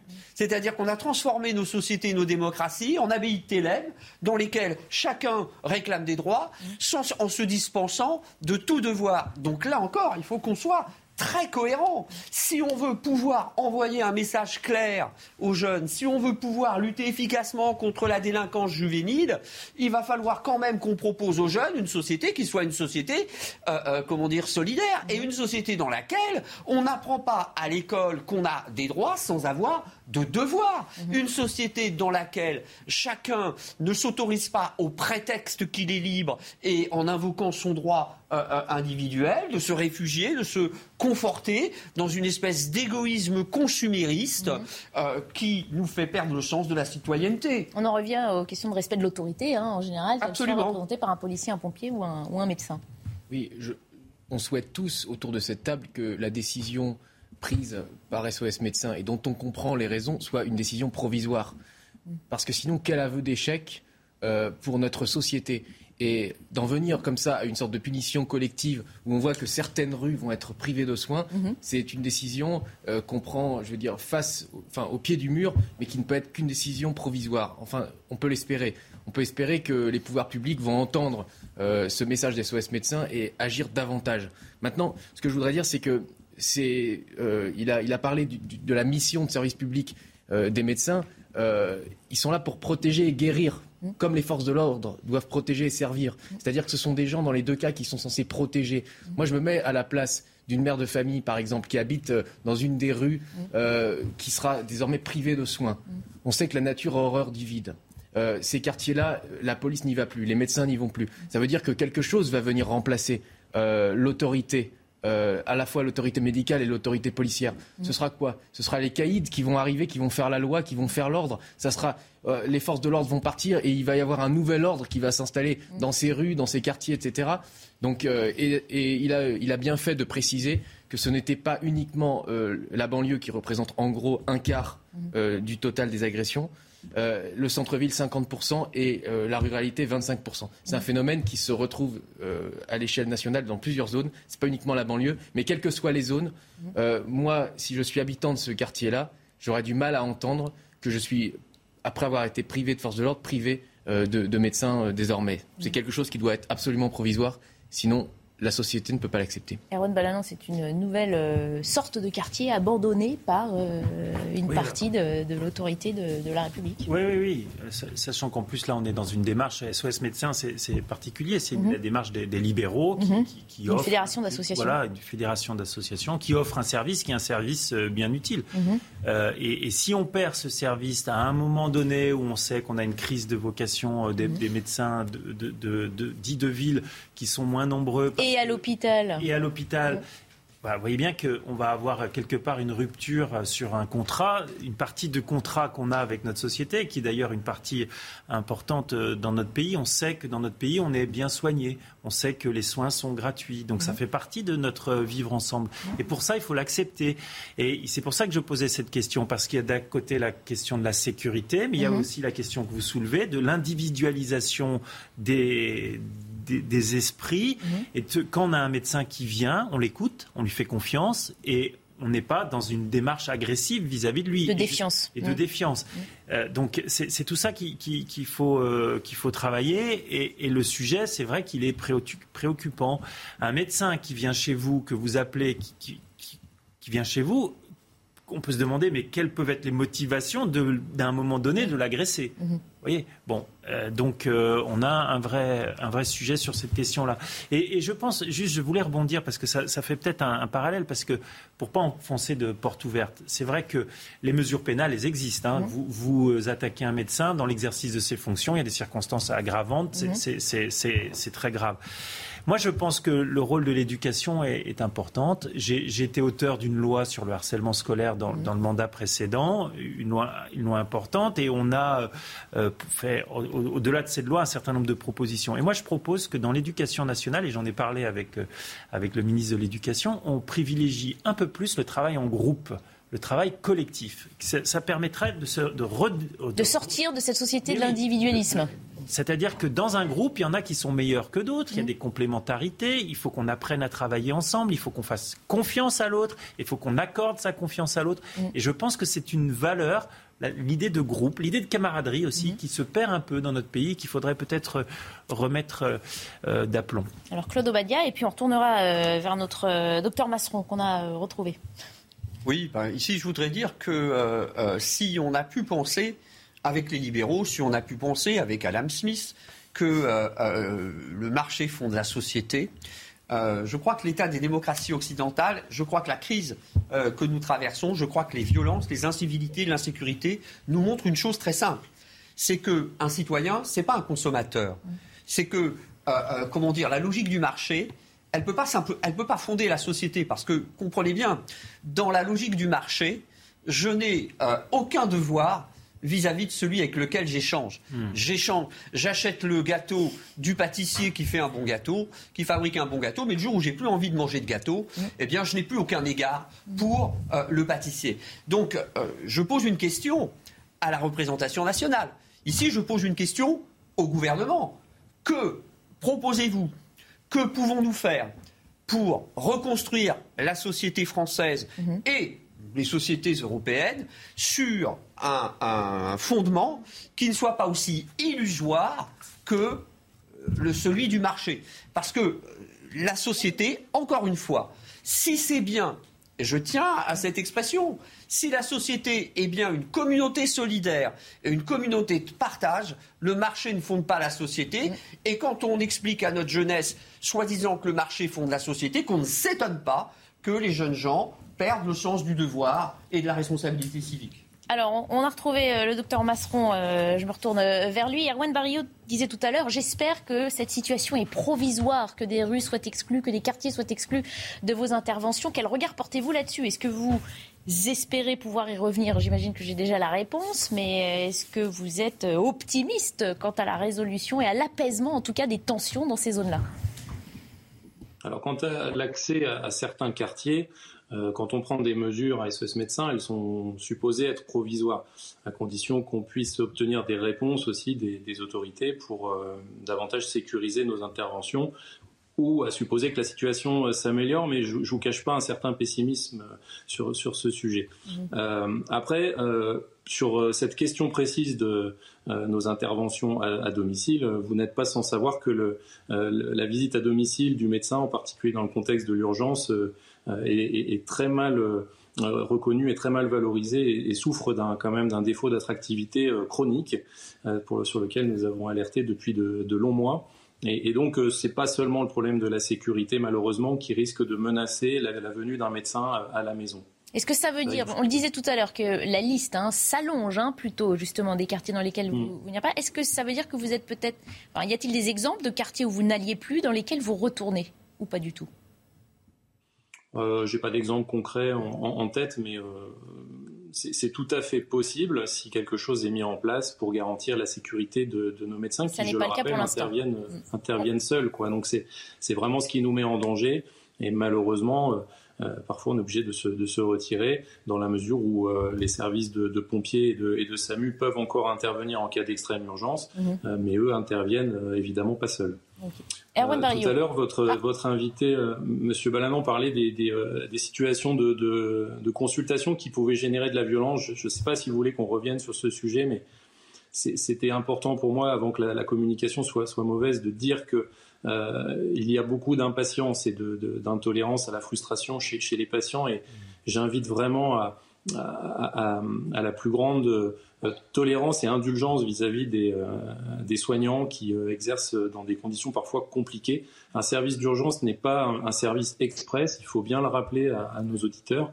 à part les urgences vitales, qui sont heureusement assez rares, euh, on n'est pas tenu euh, de résoudre une situation ou de prendre un patient euh, comme ça sur le champ en 5 minutes, 10 minutes. Il y, a parfois du retard. les médecins sont malheureusement connus pour ça, mais le retard ne nous est pas forcément dû. Il est dû aussi aux situations qui sont complexes et parfois il faut savoir s'attarder sur nos patients et donc très souvent la violence est générée par des par des par de l'impatience, par des euh, des retards, par euh, des demandes non satisfaites, euh, et le ton monte et, les, choses, les choses dégénèrent. Mmh. Erwan Barillon en plateau. Oui, je voulais remercier le docteur Masseron et tous ses collègues pour leur travail, parce qu'on a tous des proches qui sont parfois en mauvaise santé, sur des situations d'urgence, qui ont besoin de faire, d'avoir recours à SOS médecins. Donc merci déjà pour le travail que vous faites. et je voulais aussi souligner que, à mon avis, cette situation-là, euh, qui était quand même impensable il y a quelques années, est symptomatique de la rupture euh, mmh. du contrat social par une partie de la population. Euh, souvent, la gauche cite Jean-Jacques Rousseau, mais il faut le citer alors à ce moment-là jusqu'au bout.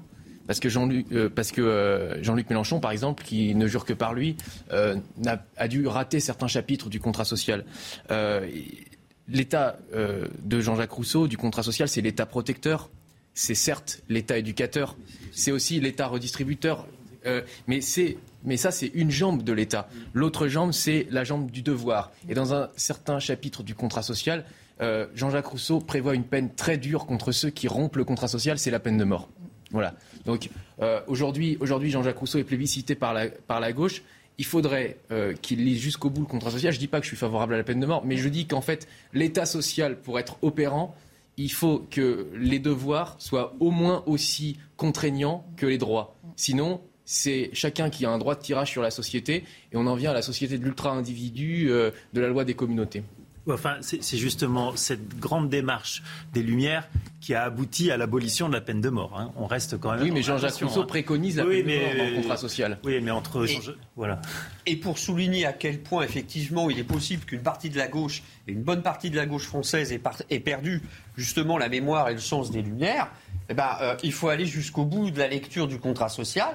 C'est le dernier chapitre du contrat social, c'est le chapitre 8 du livre 4 de la religion civile, dans lequel Rousseau explique que le christianisme, ne pouvant pas à lui seul fonder une religion, euh, de la sacralisation des devoirs, il faut que l'on prenne le pas sur cette, euh, je dirais, cette euh, impuissance mhm. à ses yeux euh, du christianisme et que nous fondions, dit Rousseau, une religion civile. Mhm. Alors une religion civile, il faut bien comprendre ici qu'il ne s'agit pas d'une religion euh, d'une église, mhm. il s'agit euh, d'un état de la société dans lequel les devoirs civiques sont sacralisés.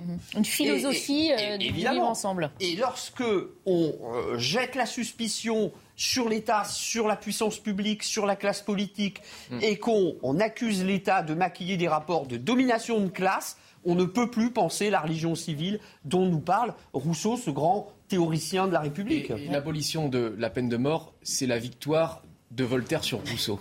Voilà, c'est tout ce qu'on peut. Non, ah, il faudra revenir ou alors créer une émission entièrement philosophique hein, sur notre antenne pour euh, vous permettre de vous exprimer euh, plus largement. Merci en tout cas déjà au docteur Masseron d'avoir été euh, connecté avec nous, d'avoir participé à nos débats. Bon courage pour la suite de votre mission, docteur. Merci à vous d'avoir été nos invités. Je présente vos livres. Claude Ovadia qui signe Kant, prophète, élément pour une europhilosophie et puis ouvrage euh, d'Erwan Barillot, auteur de Le Président liquide. Voilà pour les présentations des bouquins. Vous amenez le vôtre la prochaine fois, Erwan Oh, il y a beaucoup de littérature. vous, vous, mettez à l'écriture euh, Non, non, les, littératures législatives, j'ai commis beaucoup de rapports, on peut les lire et ils sont assez intéressants. Les sont disponibles. Voilà. Besoin de les acheter. Merci en tout cas, on va euh, changer de plateau d'invités, mais Midi News se poursuit sur notre antenne. Attends, quelques minutes. Midi et demi, on va entamer notre deuxième partie dans Midi News. On a changé d'invité, je vous les présente dans un instant. On fait d'abord un point sur les principaux titres de l'information de ce jeudi avec Mathieu Rio. L'imam du Nord, Hassan Iqiyoussen, sera-t-il bientôt expulsé vers le Maroc? La Cour européenne des droits de l'homme a rejeté ce matin une demande de suspension de cette mesure. Ce matin sur CNews, Gérald Darmanin a de nouveau justifié l'expulsion. Selon ses mots, l'imam a tenu des propos ouvertement antisémites, ouvertement xénophobes, ouvertement homophobes et ouvertement antifemmes. Fin de citation. Un nouveau guet-apens contre les forces de l'ordre, cette fois-ci à Sevran en Seine-Saint-Denis. Mardi soir, un barrage de conteneurs et de poubelles a été incendié dans le quartier des Baudottes. À leur arrivée, les pompiers et les policiers ont été ciblés par des jets de pavés et des tirs de mortier. Deux policiers ont été légèrement blessés. Une enquête a été ouverte. Ces images avaient particulièrement ému en France. Il y a deux ans, jour pour jour, une gigantesque explosion dans le port de Beyrouth avait dévasté des quartiers entiers de la capitale du Liban. Plus de 200 personnes avaient été tuées, 6500 autres blessées. L'enquête est au point mort. Justice doit être rendue. Ce sont les mots d'Emmanuel Macron aujourd'hui dans un entretien dans un quotidien libanais, L'Orient le jour. Bienvenue si vous nous rejoignez midi 30, deuxième partie donc de Midi News qui se poursuit jusqu'à 14h. Nous avons changé d'invité. Les nouveaux invités pour débattre de l'actualité avec nous aujourd'hui sont Bernard Cohen-Haddad. Bonjour. Bonjour vous êtes président du cercle de réflexion euh, Étienne Marcel. Nous accueillons également Olivier D'Artigol. Bonjour. Bonjour. Chroniqueur politique et le docteur Ludovic Taureau. Bonjour. Bonjour. médecin et maire UDI de Coubron, c'est en Seine-Saint-Denis. On commence avec ce sondage euh, exclusif pour CNews qui a sondé les Français sur la question d'actualité, l'expulsion des imams qui prêchent des idées contraires aux valeurs de la République. 91%, vous le voyez, des Français interrogés se disent favorables à leur renvoi du territoire. On en parle alors que l'imam Iqiyoussen, vous le savez, doit être expulsé prochainement en raison de ses propos antisémites et complotistes. La grande majorité des Français, donc, semble approuver ce genre de mesures. On revient dessus avec Jeanne Cancard avant d'en débattre en plateau. C'est une question qui fait quasi consensus au sein de la population interrogée. Plus de 9 Français sur 10 qui approuvent l'expulsion des imams de nationalité étrangère tenant des discours anti-républicains. Un résultat qui traduit un sentiment d'appartenance aux valeurs de la France, selon cet analyste. Ce que ça montre, c'est l'attachement très fort euh, euh, de, la population au principe de, laïcité, l'ensemble des principes fondateurs de la République, dont euh, celui de, de, de, laïcité, et puis leur rejet en fait de toute forme de, euh, de séparatisme. Côté appartenance politique, si la droite et le centre sont presque unanimes sur la question, les partisans de gauche sont eux plus divisés. Les sympathisants de gauche radicale, les sympathisants LFI, qui ici se distinguent avec une position qui reste très largement et très majoritairement euh, favorable en fait à, ces expulsions, mais qui est euh, un peu plus partagé. C'est 71% des sympathisants de la France insoumise donc qui, euh, qui sont euh, favorables. Concernant les réponses par tranche d'âge, ce sont les plus jeunes qui sont les plus opposés, avec 28% des 18-24 ans contre l'expulsion des imams de nationalité étrangère au discours anti-républicain. Voilà pour le sentiment des Français quant aux expulsions de ces euh, prêcheurs euh, haineux face aux valeurs de notre République. Bernard cohen quel regard portez-vous sur ce chiffre? Il vous étonne?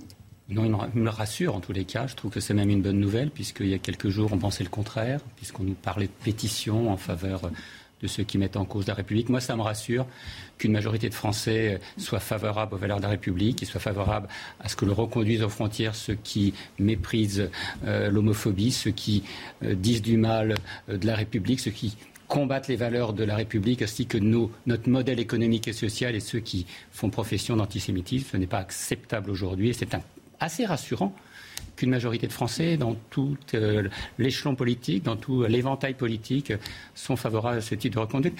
Le problème, c'est est-ce qu'on a les moyens Et là, c'est peut-être, euh, j'allais dire, le verre à moitié vide euh, ou à moitié plein. est-ce qu'on a les moyens de reconduire, compte tenu des accords bilatéraux, toutes celles et ceux qui fomentent ce type de discours et qui les alimentent à la fois sur notre sol et à travers les réseaux sociaux. Mmh. Parce qu'on le sait, euh, il y a d'autres cas hein, euh, qui posent question euh, d'imams dans d'autres mosquées, dans d'autres régions de France. On entendait Gérald Darmanin il y a quelques jours hein, se défendre en disant la France reste une terre d'accueil, mais elle expulse quand même. Elle expulse plus qu'auparavant. Il parlait de 3000 expulsions et pourtant certains disent que ce n'est pas assez.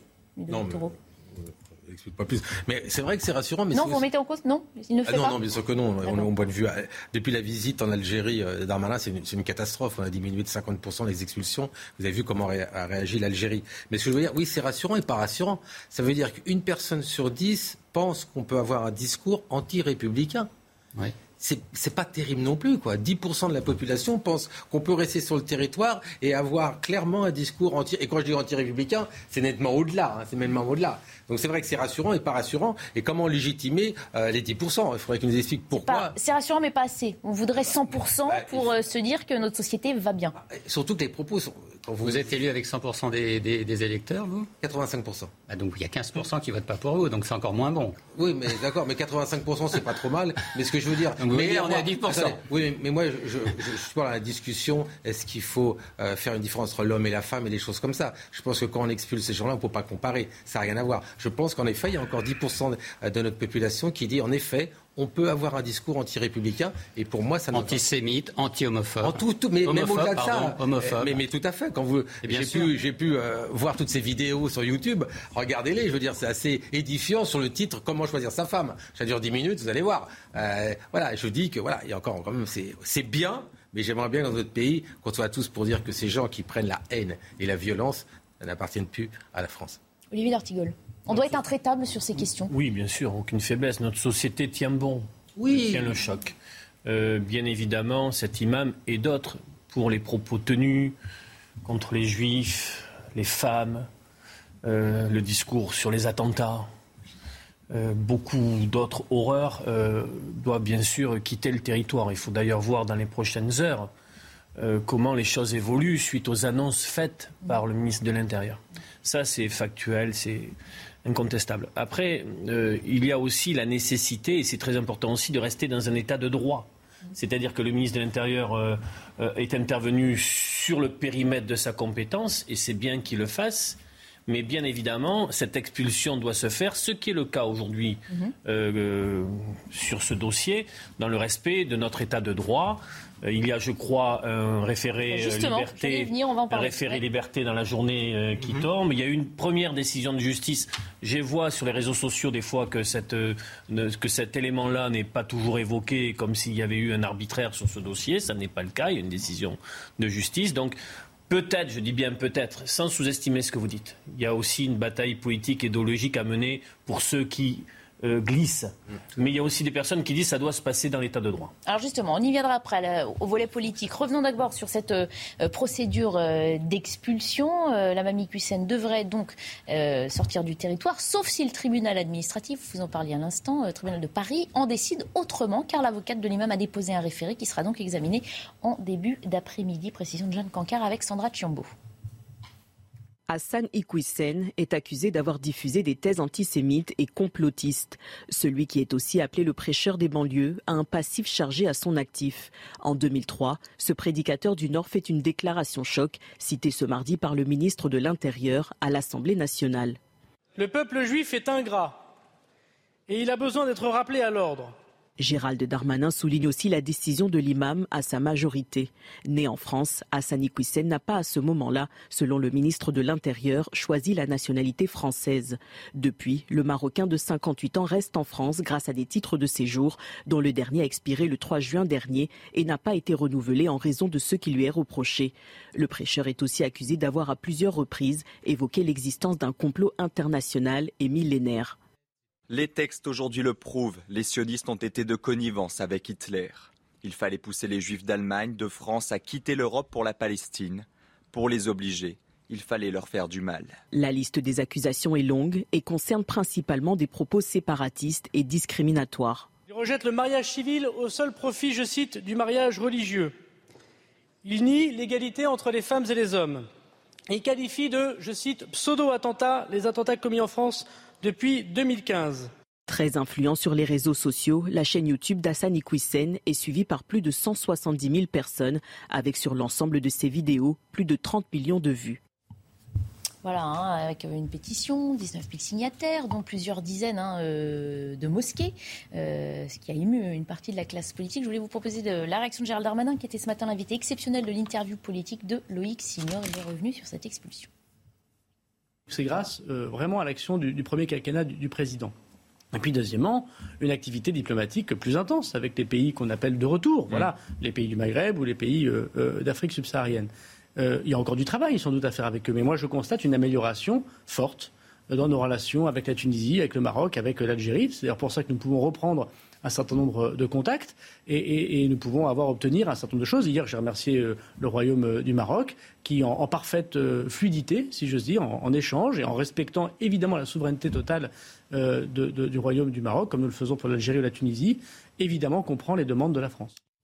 Voilà, une question qui est au cœur hein, de ces procédures, l'acceptation par les pays euh, d'accepter sur leur territoire euh, ces ressortissants qu'on exclut euh, d'une autre. Ça a souvent posé problème. Apparemment, le Maroc, dans ce cas-là, serait en voie d'acceptation de l'imam ce qui n'est pas toujours le cas. Oui, le roi du Maroc a une politique extrêmement ferme contre les terroristes, contre ceux qui professent euh, des discours d'exclusion. C'est un, roi qui renoue des relations euh, politiques avec l'Espagne. Vous savez mhm. qu'il y avait eu un, vrai contentieux sur le Sahara espagnol avec Israël. Donc on est, c'est un roi assez éclairé euh, qui aujourd'hui est extrêmement présent. L'autre problème, c'est aussi le financement de ces, de ces radicaux et de mhm. ces, imams. Mhm. Ils ne sont pas financés par l'air du temps, tout simplement. Donc il y a aussi d'autres pays. Il faut revoir le système de recrutement des imams. Il faut revoir. Ça, ça fait partie d'un long débat sur l'islam de France. Je crois que Nicolas Sarkozy s'y était essayé et malheureusement n'avait pas abouti à trouver un islam plus républicain. Pour autant, il y a aujourd'hui, euh, notamment avec la Grande Mosquée de Paris, euh, des hommes républicains et des femmes aussi. Euh, il y a des associations, on parle beaucoup de l'imam Chaglouni, qui sont dans le siècle et qui font en sorte de ne pas mélanger l'islam de tolérance et l'islam radical et l'islam de combat, l'islamisme qui est tout simplement au rebours de nos valeurs républicaines et des Lumières. Mhm. On reproche, cela dit souvent, à la communauté musulmane ou à ses représentants de rester très discret sur ces questions. Euh, en dehors de l'imam Chelgoumi, effectivement, qu'on a entendu sur le début de semaine, rares sont les voix qui se prononcent sur ces questions Mais du côté citoyen de la français de confession musulmane sur euh, les dernières périodes, c'est pas toujours facile. Hein. Mhm. On regarde la tournure prise par euh, le débat public. en ayant ces sujets où il faut être très ferme, il faut aussi avoir une pensée pour l'écrasante majorité de ces citoyens français de confession musulmane qui vivent un islam, un islam parfaitement intégré. Mhm dans notre République, dans nos territoires, dans nos collectivités. Ce sont des, des élus, des bénévoles associatifs. Des... Il faut continuer à le dire parce que sinon, ça peut, euh, ça peut, les débats peuvent prendre une teinte, une couleur qui n'est pas celle euh, qu'on souhaite. Mais ce n'est pas le cas, Olivier. Hein. Et, ils empathissent, excusez-moi. ils empathissent aussi. et justement, cette réserve, ce n'est pas de l'indifférence, c'est de la douleur et c'est la capacité parfois à ne pas exprimer une douleur parce que c'est de l'incompréhension pour beaucoup d'entre eux, parce que c'est eux dans les quartiers, dans les banlieues, les premières victimes de cet ostracisme. Oui, enfin, ministre Darmanin, il, est bien gentil, mais et là, ses propos, on peut toujours les mettre en question. Depuis qu'il a été en Algérie, où d'ailleurs, euh, le président algérien l'a remis, on n'a jamais eu autant peu d'OQTF. C'est-à-dire que le fait qu'il ait été là-bas encore diminué. Vous étiez à 5% de QTF avec l'Algérie, on est encore moins. Et quand il dit que l'action de son président Emmanuel Macron a été super pendant les 5 ans, on n'a jamais eu autant. Donc il faut que M. Darmanin soit un peu réaliste et dise des vrais chiffres. vous avez complètement raison euh, sur le fait que c'est une minorité. Et là, c'est toujours les minorités qui font le plus mal. il faut cibler ces minorités rapidement. Ça serait une majorité, on se dirait on ne peut pas y arriver, c'est une majorité. Mais c'est une minorité. Allons-y, mettons tous les moyens. Je rappelle que la décision de M. Darmanin n'est pas seulement ministérielle. Hein. Elle est passée par euh, le nouveau préfet du Nord, euh, que je connais bien, le préfet Leclerc, qui était en Seine-Saint-Denis, qui a mené une enquête. Hein. C'est pas juste le ministre qui a voulu faire un coup de pub. Voilà, ça a été. Maintenant, c'est vrai, quand on voit ce qui marque, vous l'avez marqué, il ne peut pas rester sur notre territoire. C'est clair, net et précis. Mhm. Parce que vous avez vu le nombre de likes et de gens qui le suivent. Ça veut dire qu'il a une influence monumentale. Il a déjà formé depuis 20 ans et déformé mm. la mentalité de certains. Donc il faut vite arrêter. Parce que des signalements ont été faits depuis 2004 déjà à l'encontre de C'est bien pour ça qu'il faut qu'on soit beaucoup plus actif et réactif. Mm-hmm. Alors le politique hein, nous dit que euh, jusqu'à la loi de promulguer euh, l'été dernier, effectivement, son expulsion n'était pas possible. Eh ben, nous, allons voir maintenant, nous allons voir maintenant si ça reste à une personne ou à plusieurs. C'est ça qu'il faudra voir maintenant. Alors abordons maintenant le, justement euh, l'aspect plus politique hein, interne à notre pays sur ces questions. Le ministre de l'Intérieur, justement, sur notre antenne ce matin, dénonçait le fait que l'ensemble de la classe politique ne semble pas unanimement réunie hein, derrière ces questions. Il dénonce une instrumentalisation de la part d'une partie de la gauche. Écoutez. Le député euh, LFI de, Roubaix-Waterloo, euh, qui défend cet imam, il défend quelqu'un qui a des propos ouvertement antisémites, ouvertement xénophobes, ouvertement homophobes, ouvertement anti, anti-femmes. si je dire, si j'ose le dire, et, il se déshonore. Il se déshonore. Et il déshonore une partie de la représentation nationale en le défendant. Je constate d'ailleurs que chez LFI, personne n'a su corriger ses propos. Pas, pas un cri d'orfraie. Il y a beaucoup de leçons de morale de la part de LFI. Personne n'est capable de dire à ce député qui vient d'être élu, euh, cher ami, cher collègue, vous dites des bêtises. Hmm. Voilà. Donc moi, j'attends des excuses de la part de la France insoumise. Est-ce que la France insoumise, selon vous, doit mettre fin à ces ambiguïtés hein, qui concernent aussi bien euh, les questions d'antisémitisme dont on a parlé en début de semaine que euh, ces questions euh, d'islam radical? Victor. Oui, mais c'est obligé. On ne peut pas tout excuser parce qu'on appartient à un parti politique. On appartient d'abord à la France. Et on essaie de faire en sorte que la loi soit respectée et que des gens. Vous avez raison de parler. A raison de parler de, la femme. Je veux dire, allez voir le, YouTube de cet imam, comment choisir sa femme. Vous allez, vous allez comprendre. C'est Pas possible. Dans un pays d'égalité, de fraternité et de liberté, avec égalité homme-femme, c'est pas possible. C'est contre nos valeurs. Quand c'est contre nos valeurs, ben, on doit sanctionner, surtout qu'il a une grosse aura, une grosse diffusion depuis 20 ans. Mhm. C'est tout. Point final. Et sur la complaisance ou euh, les ambiguïtés de certains euh, partis la politiques La complaisance, faut, comment vous dire Vous êtes député parlementaire, vous allez voter les lois pour, pour nos enfants. Écoutez, faites en sorte que nos enfants vivent en paix. C'est ça qui est important. Et en faisant ça, vous, faites pas, vous, vous, ne faites pas la paix. Vous faites la guerre et vous attisez la guerre et les conflits. On peut. Je pense que dans certains moments et sur certains sujets, il faut savoir avoir une parole claire, nette, précise, et sans vouloir, par le truchement de cette actualité, vouloir rebondir sur d'autres questions. Mm-hmm. Euh, et puis, c'est la culture du tweet, du buzz, du commentaire permanent. Donc sur certains dossiers, il faut vraiment être euh, sur une ligne très ferme, mhm. très, très claire, j'ai envie de dire. Mhm. Parce que sinon, euh, il y a des glissades. Mhm. On ne devrait pas jouer sur ces thématiques à des fins politiciennes. Oui, mais parce que là, on est dans un discours de...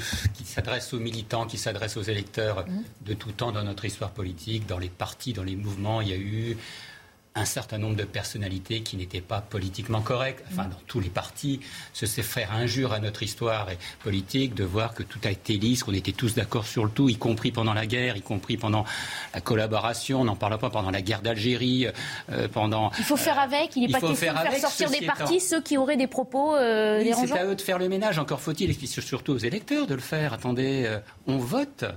C'est ça notre moyen de pression. Et puis il y a ce type d'échanges parmi nous, qui sont des éléments aussi d'information du débat public, de dire qu'il y a des valeurs. Il ne suffit pas de signer une pétition en ligne. Il y a des valeurs de la République. Il y a, comme le disait Olivier tout à l'heure aussi, le respect du droit. On ne peut pas faire n'importe quoi. Il y a des grands principes. Et si nous-mêmes, nous ne respectons pas nos, grands principes, c'est important, en tous les cas, de, ne pas aller dans ce sens de l'extrémisme. Cependant, pour terminer là-dessus, il faut aussi respecter les valeurs de la République et on peut très bien comprendre que certains n'y voient pas intérêt. Dans ce cas-là, ils n'ont rien à faire sur notre sol s'ils ne sont pas français. Mhm.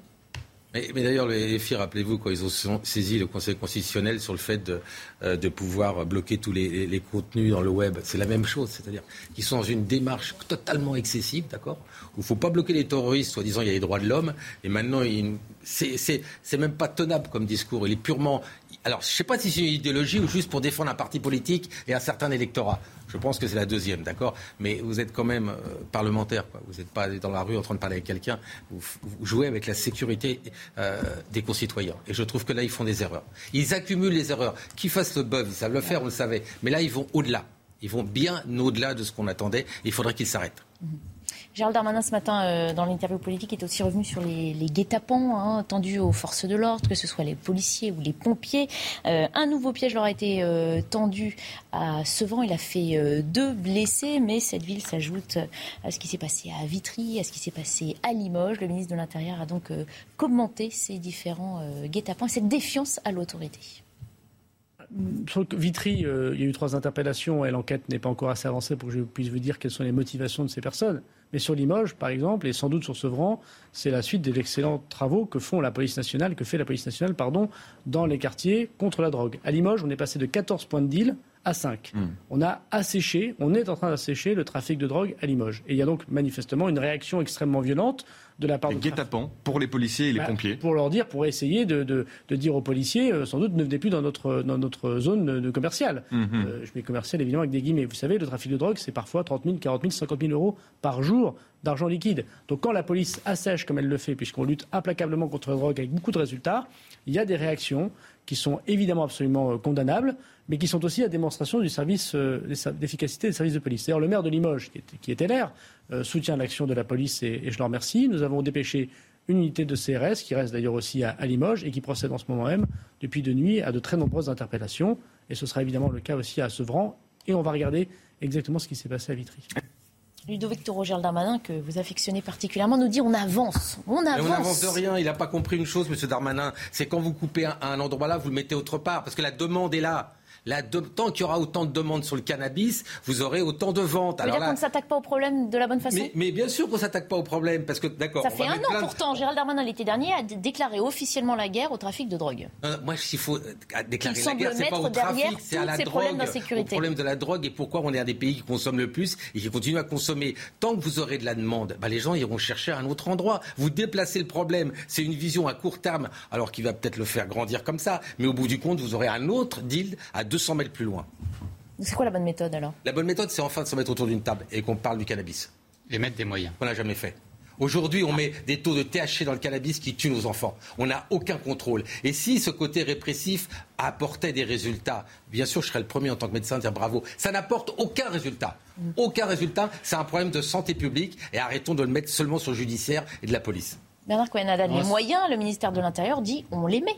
Les policiers disent c'est pas assez. Écoutez, euh, il y a des moyens, mais on voit bien qu'il y a une inégalité entre les mafias, là puisqu'on parle de drogue, là, hein, mhm. on est bien d'accord, qui ont des moyens phénoménaux, il y a un vrai trafic financier, il y a du blanchiment, surtout en Ile-de-France, hein, on le connaît bien tous les deux, il y a des zones de non-droit, des territoires de la République à reconquérir, des armes, donc on est vraiment dans des bandes organisées qui font vraiment beaucoup plus le poids que la police. De temps en temps, la police arrive à faire des saisies, à la fois dans les quartiers, à la fois dans les aéroports, mais ça reste quand même minoritaire. Il faut aider les policiers, il faut les doter aussi euh, de moyens euh, en voiture, en écoute, en intelligence, en renseignement. Et puis, euh, il faut aussi que la réponse pénale soit effective. Tant qu'on prend des gens, on les arrête et on les libère en peu de temps, ça n'a aucune efficacité. Ça confirme tout simplement euh, ce type de trafic. Et c'est pour ça qu'on a besoin de cette fameuse loi euh, sur la sécurité. Mais c'est aussi un problème, il le disait bien, euh, notre ami de santé publique. je me souviens, il y a 20 ans, on était un certain nombre engagés sur l'injonction thérapeutique. Il y avait des vrais débats sur la dépénalisation de la drogue et non pas de n'importe quoi auquel on assiste aujourd'hui. On n'a toujours pas réglé ces problèmes. En Italie, il y a des gens qui avaient essayé de dépénaliser la drogue, ça n'a pas marché non plus. Donc il y a un vrai débat. Et puis, euh, jusqu'à la précédente mandature, un député, l'AREM, avait proposé aussi euh, qu'on assouplisse un certain nombre de règles. Donc le problème, il n'est pas de la drogue en elle-même, il est effectivement de tout ce trafic dans les quartiers et du tout ce business qui existe, parce que ce n'est pas uniquement les dealers, il y a un écosystème souterrain. Mhm. Et tant qu'on n'aura pas une défense économique, des moyens financiers et une réponse pénale extrêmement ferme, on s'en sortira pas, parce que les victimes, ce sont les habitants dans les quartiers, ce sont les médecins qui ne veulent plus y aller, ce sont les commerçants qui veulent plus s'établir, et c'est vraiment des zones de non-droit. Mmh. Olivier D'Artigol, quand on entend Bernard cohen on a de toute façon, la police a toujours une guerre de retard hein, sur euh, les trafiquants. Euh, est-ce qu'on peut arriver à rétablir la paix dans ces quartiers? La police à elle seule ne peut pas faire face à ce fléau. Je suis d'accord avec ce qui a été dit. Euh, les, politiques publiques mobilisées au cours des dernières années pour résoudre la question sont en, profond échec. Mmh. C'est un fiasco total. C'est un fiasco en termes de, de, consommateurs, d'addictologie. Euh, ça nourrit une, économie parallèle mafieuse d'un niveau inégalé. Ça pourrit la vie d'habitants euh, des quartiers populaires à un niveau où on ne peut pas s'imaginer. Mhm. Euh, toutes les, les, cases sont cochées sur ça ne fonctionne pas. Ça fait 30-40 ans qu'on fait ce débat est interdit depuis quelque temps chez nous, alors qu'il a lieu dans d'autres pays, parce que tout simplement, il y a beaucoup de prudence, de crainte euh, sur le fait de, parler. Certains sont. Moi, j'ai pas d'avis fait sur le sujet, mais je suis euh, en manque d'un débat instruit, approfondi. Certains sont sur euh, la fin de la prohibition, sur un accompagnement, sur. Bon, enfin, il y aurait des, des sujets passionnants à traiter, à mettre sur la table. Et je pense que notre pays est, capable aujourd'hui de, faire face à ces problématiques-là. Mais euh, rien sur la présidentielle, rien sur ce qui a suivi.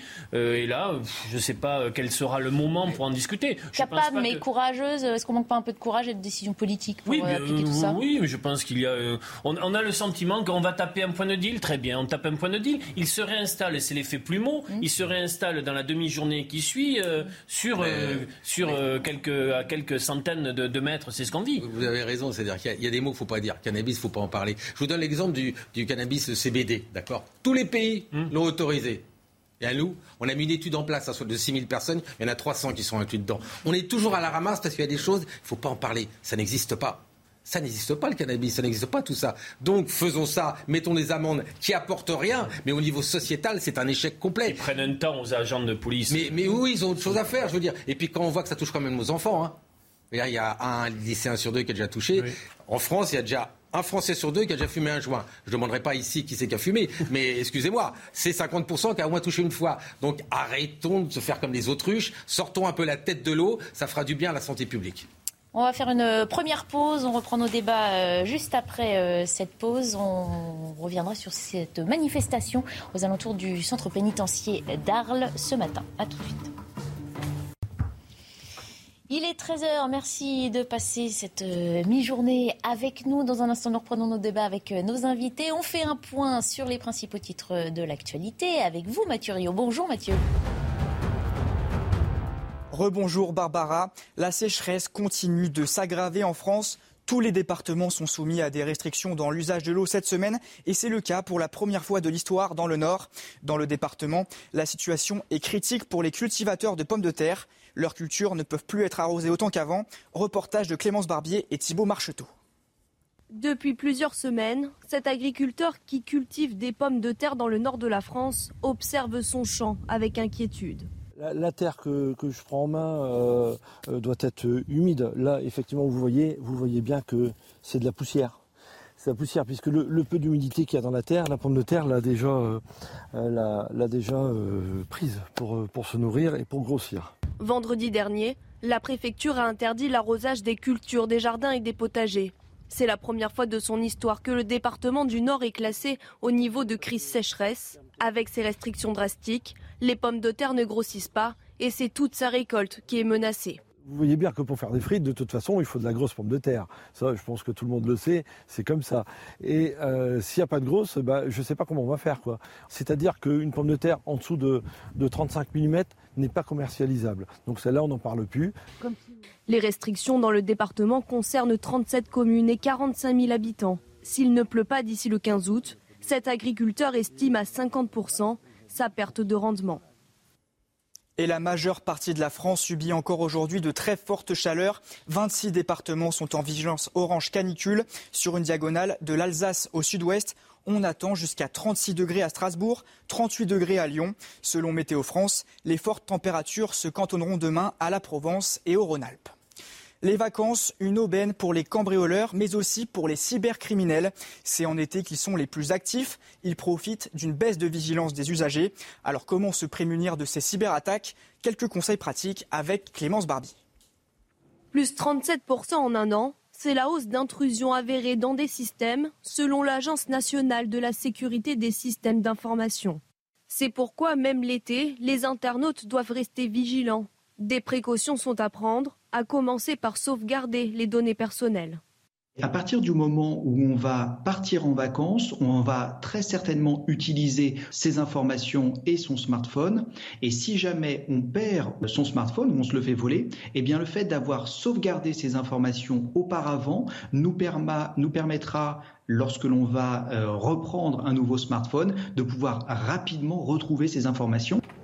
Autre geste à adopter, modifier tous ces mots de passe et installer une cybersécurité sur ces appareils électroniques notamment lorsque l'on utilise des Wi-Fi euh, gratuits ou des Wi-Fi euh, peu sécurisés dans des gares, eh bien, ces informations pourraient être interceptées par des cybercriminels qui pourraient récupérer ainsi nos logins, nos mots de passe pour se connecter à nos comptes de messagerie ou encore à d'autres, à d'autres applications. Enfin, n'annoncez pas votre voyage sur les réseaux sociaux pour éviter tout risque de cambriolage.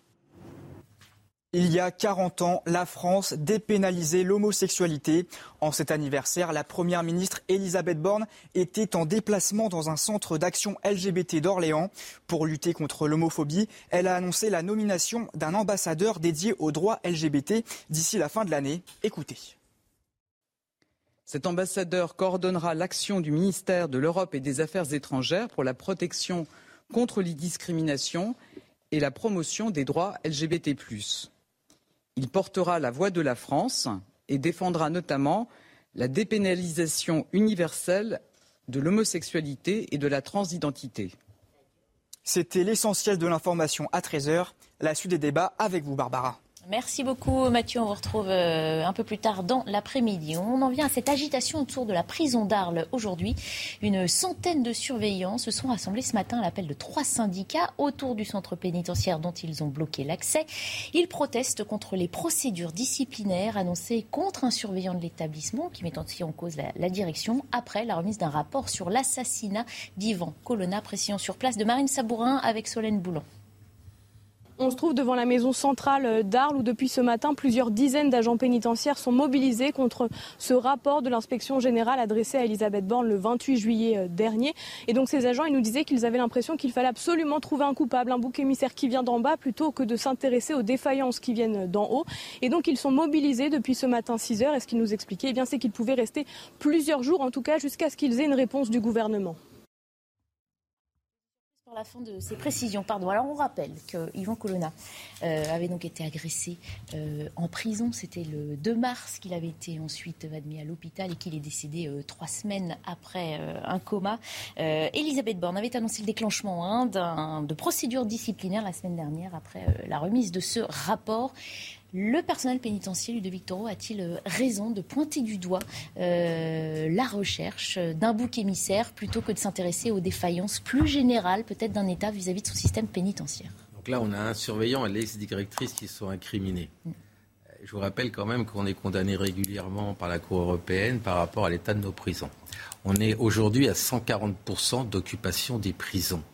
Euh, est-ce qu'on ne pourrait pas faire une enquête aussi Comment était cette prison? Parce que si c'est, s'ils ont à garder beaucoup plus, est-ce que c'est d'abord normal légalement? Qu'on soit à 140% dans une prison Moi, je dirais non, parce qu'on a mis un nombre. Donc, si l'état des prisons n'est pas bon, là, il faut des boucs émissaires, on va les prendre là, mais il faudra peut-être monter un peu plus haut. Mhm. Il y a des ministres qui sont en responsabilité des prisons, je crois, d'accord? Il faudra lui poser la question pourquoi on est à 140% d'occupation? C'est pas pour enlever la culpabilité de ces deux personnes, d'accord? Mais l'état des prisons aujourd'hui font qu'en effet, que les surveillants, ils sont peut-être en flux tendu, en choses comme ça, et, et c'est pas seulement à ce niveau-là qu'il y a un problème, c'est pas seulement dans cette prison, c'est dans toutes les prisons. Et il y a eu encore un rapport qui est arrivé au mois de mai qui souligne ça. Je veux dire, l'état des prisons est catastrophique en France. Et donc, moralité, évidemment, euh, gardien dans une prison où ça ne va pas, ça peut entraîner ce genre de, choses qui sont catastrophiques, je le sais. On connaît les défaillances du système pénitentiaire français, euh, qui ne sont pas nouvelles. On sait le problème de la crise des vocations. Hein. On n'arrive plus à recruter euh, pour travailler à la prison. Problème de rémunération et puis insalubrité. C'est vrai, c'est ce qui est pointé du doigt généralement dans, dans, tous ces rapports. Je comprends ce mouvement. Parce que tout simplement... Euh, la situation dans les établissements pénitentiaires, comme cela a été dit, est inacceptable. Euh, être privé de liberté, ça n'est pas vivre dans de telles conditions. La peine, c'est la privation de liberté.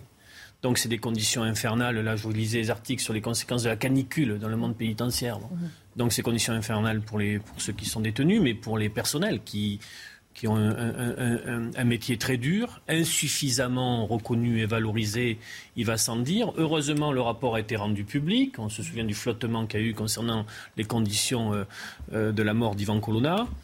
Euh, et on voit qu'il y a une chaîne de dysfonctionnement, mais qui ne date pas. Mhm.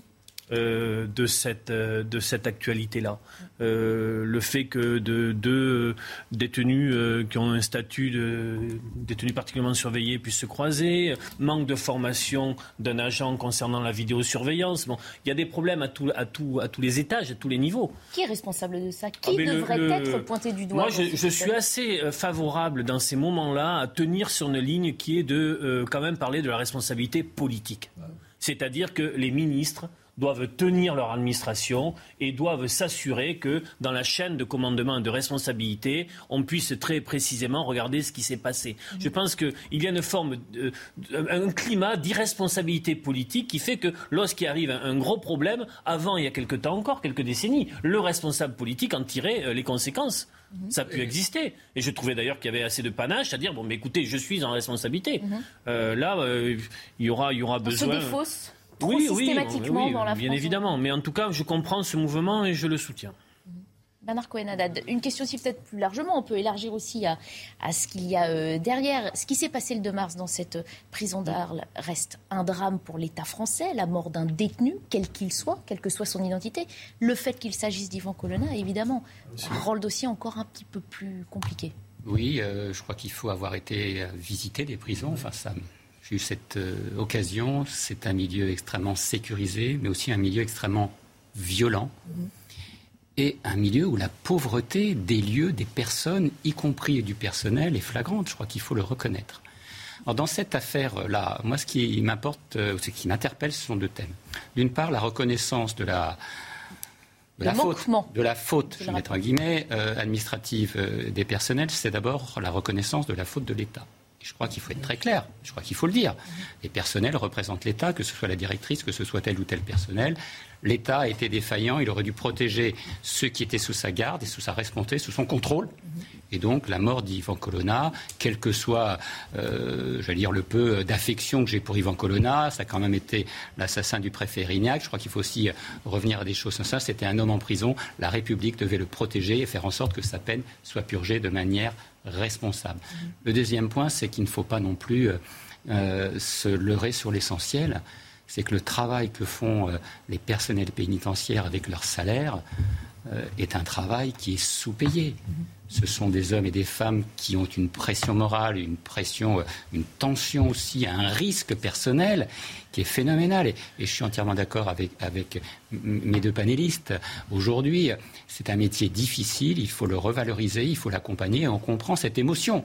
Parce que pour eux, ils sont euh, mis encore une fois devant, euh, sur le devant de la scène pour des fautes qu'ils ont connues qu'ils ont commis par défaut, alors qu'ils sont toujours à la peine et que le peu de reconnaissance qu'on a euh, est à la hauteur de la, enfin, de la pauvreté morale euh, dans laquelle ils vivent parce qu'ils sont soumis à une pression extrêmement forte. Il faut accompagner ces personnels, il faut les revaloriser dans, dans, leur rémunération, il faut améliorer aussi leur formation parce que c'est bien facile de dire ah bah, celui qui avait la vidéo, il n'était pas, il pas à la hauteur, mais est-ce qu'il avait été formé, est-ce qu'il avait été accompagné, est-ce qu'il avait été à la bonne place au bon moment? Tout ça fait partie là. Et puis, il faut aussi qu'on ait des prisons dignes qui respectent notre droit. Et ça nous permettra d'avoir des détenus qui peuvent s'en sortir une fois qu'ils ont passé leur peine. Alors, le rapport que Matignon a, rendu public euh, la semaine dernière euh, conclut le surveillant chargé euh, de l'aile où se trouvait l'indépendantiste corse a fait preuve d'un net défaut de vigilance en restant sans aucun motif éloigné du lieu des faits qui ont mmh. duré neuf minutes. Et en face, eh bien la réaction du personnel pénitentiaire des syndicats de dire on a fait un rapport à charge, c'est trop facile de condamner un individu pour que d'autres échappent à la justice. Mais je voulais dire encore 140% d'occupation. Est-ce que tout, tout, se résume à ça bah, 140%, c'est pas 101. Excusez-moi, quand ils sont Réglons déjà ce problème. Voilà, déjà. Mais quel défaussement de l'autorité? Quel défaussement? Mais j'irais même quelle honte. Vous êtes ministre en charge des prisons, vous devez avoir au moins protégé vos personnes. Parce que quand on est à 140%, le coupable, c'est pas celui qui surveille, c'est le ministre. Donc la culpabilité aujourd'hui, j'aimerais bien que le ministre prenne un tout petit peu de culpabilité et défende ces personnes. Il n'a pas réussi à construire les prisons comme il avait promis, c'est clair. C'est un échec total. Qui l'assume Et aujourd'hui, à 140. Quand vous mettez une cour d'école, vous mettez un encadrant par un nombre d'élèves. Vous ne pouvez pas faire plus. C'est la loi. Pourquoi on dérogerait à la loi dans une prison? Pourquoi ça serait différent? C'est pour ça que la Cour européenne nous condamne tout le temps, mais on ne fait rien et rien n'avance. Voilà. Les règles sont les mêmes pour tout le monde. Il doit aussi assumer, ce ministre, sa part de responsabilité. Avec une question sur le foncier, c'est-à-dire que dans les projets d'implantation de prison, bien un, trop grand nombre d'élus locaux refusent l'implantation euh, soutiennent publiquement la construction de prisons, mais euh, pas chez moi. C'est aussi un vrai problème hein, dans des dans des dans des euh, j'ai envie de dire des des solutions qui étaient à portée de main qui n'ont pas pu aboutir. Mhm. Euh, je voulais vous montrer la réaction de la sœur hein, du militant euh, mm. indépendantiste qui avait euh, réagi sur Twitter à la publication de ce rapport et surtout la mise en cause hein, d'une partie du personnel de cette prison. elle dit qu'il s'agit pour elle d'un premier pas franchi dans notre quête de vérité. Autre réaction, on revient à ce qui s'est passé autour de la prison d'Arles ce matin. réaction d'un syndicat par rapport à cette mobilisation et ce pointage du doigt d'une partie du personnel alors que le problème est sans doute bien plus vaste. Euh, les défaillances, euh, de toute façon, on savait tous, euh, c'est pas que à la maison centrale d'Arles, c'est dans tous les établissements pénitentiaires de France. C'est le manque de personnel, manque de formation, tout ça. Mais actuellement, la centrale d'Arles, c'est plus la centrale d'avant. On reçoit des personnes placées sous la main de la justice qui sont des CAPSI. Et la majorité des personnels ne sont pas formés pour ça. Eh voilà, hein, le problème aussi derrière, eh c'est que euh, ça peut véhiculer un certain type de message aussi auprès de l'ensemble du euh, personnel pénitentiaire en France, dans d'autres régions, et pas que, pas que Arles. C'est ce que dénoncent les syndicats. Mais notre société, sur des métiers essentiels, et voilà un métier euh, voilà, dont on ne peut pas se passer, mais je parle aussi sur la, santé, l'éducation, sur euh, systématiquement revient quand même en termes d'état de, la situation, des questions de considération, mhm. de rémunération et de formation. Euh, systématiquement, nous, nous, retombons sur ces points durs qui fait que pour être reconnu dans son métier et pouvoir bien l'exercer, mhm. euh, la reconnaissance par la formation et la rémunération est quand même quelque chose d'incontournable aujourd'hui. On est dans des métiers qui sont indispensables à la République et qui ne sont pas reconnus à la hauteur de l'action euh, de proximité et sur les territoires en matière de salaire, de reconnaissance et aussi de promotion. Mm. Donc on voit bien ce, surveillant euh, euh, qui dit qu'il y a un problème de formation. L'État aussi doit être exemplaire en matière de formation, d'accompagnement de revalorisation et, de montée aussi en compétences. Et une chose sur la mobilité professionnelle, je ne pense pas qu'on puisse être euh, surveillant de prison toute sa vie, parce que c'est éreintant c'est d'une difficulté terrible. Et donc le fait qu'on puisse voir tout au long d'une carrière des moments d'activité, de, formation, une mobilité professionnelle qui fait qu'on a des acquis d'expérience et qu'on peut après faire d'autres, activités, qu'on puisse bouger, être accompagné dans cette vie professionnelle. Parce que sinon c'est terrible. Vous dites que ma vie va être comme ça. Euh, voilà, mais bon, c'est des on, est en train de se dire tout ce qu'on aurait dû discuter par un présidentiel législative. C'est la campagne après la campagne. Vous avez raison, on, peut incriminer l'humain, mais quand on parle des prisons, des hôpitaux, des palais de justice, mmh. des écoles, mmh. tout ça, vous vous rendez bien compte que ça ne suffit pas. Et forcément, après, il y a des erreurs humaines, parce que les humains sont là.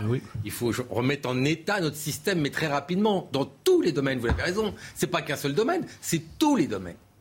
Et là, tant qu'on fera, bah, il y aura de plus en plus d'erreurs humaines, parce que l'humain, il va craquer à un moment. il craque d'ailleurs. Il craque, oui, quand je dis il va bah, craquer. il craque déjà, puisqu'il déserte. On peut, on peut déjà parler d'une désertion. Mais bien sûr, mais bien sûr. je ne veux pas apporter des excuses à l'exercice ça, mais attention que certains prennent un peu de leurs responsabilités. Ça donnerait un peu plus de grandeur à leur fonction. On évoque le sort de Patrick Balkany à présent. Il sortira de prison euh, demain. Depuis cinq mois, il était incarcéré dans une cellule de Fleury-Mérogis. La Cour d'appel de Paris a rendu ce matin sa décision sur euh, sa demande d'aménagement de peine et a donc opté pour une libération conditionnelle. Précision de Reda Emrabit. La décision est tombée ce jeudi matin. La Cour d'appel de Paris a donc décidé d'un aménagement de peine pour euh, Patrick Balkany, ancien maire de Levallois-Perret, qui sera donc libre dès demain. Lui qui est incarcéré ici à la prison de Fleury-Mérogis depuis le mois de février dernier euh, parce qu'il n'avait pas respecté les obligations liées à sa première libération conditionnelle décidée deux ans auparavant. Patrick Balkany avait ainsi demandé une libération dès le mois de mai dernier. Celle-ci lui avait été accordée dans un premier temps par le tribunal d'Evry avant que le parquet ne fasse appel. Motif, eh bien, l'ancien maire de Levallois-Perret n'avait remboursé que 7 000 euros sur les 4 millions qu'il doit à l'administration fiscale. La Cour d'appel de Paris a donc confirmé ce qui avait été dit euh, en première instance et les avocats de l'ancien maire de Levallois-Perret se réjouissent de la décision. Ils expliquent que la Cour d'appel de Paris a respecté le droit pour un homme qui a d'ores et déjà purgé les deux tiers de sa peine à l'âge de 73 ans. Votre sentiment sur cette libération conditionnelle Quel que soit ce qu'on peut penser politiquement de M. Balkany, et j'ai un avis assez arrêté sur la question, je pense que sa place. je pense que sa place n'était plus en prison pour, euh, au dû de, son âge, des pathologies. Mais je formule un vœu. C'est-à-dire que il est peut-être temps euh, de la sobriété pour lui concernant euh, les médias. J'ai souvenir que euh, on connaît son tempérament, euh, son côté parfois transgressif. J'ai souvenir d'une image où on avait Maître Dupont-Moretti qui essayait euh, de défendre la cause de Balkany et Balkany voulait y mettre son petit grain de, sable et son avocat lui dit non s'il vous plaît taisez-vous.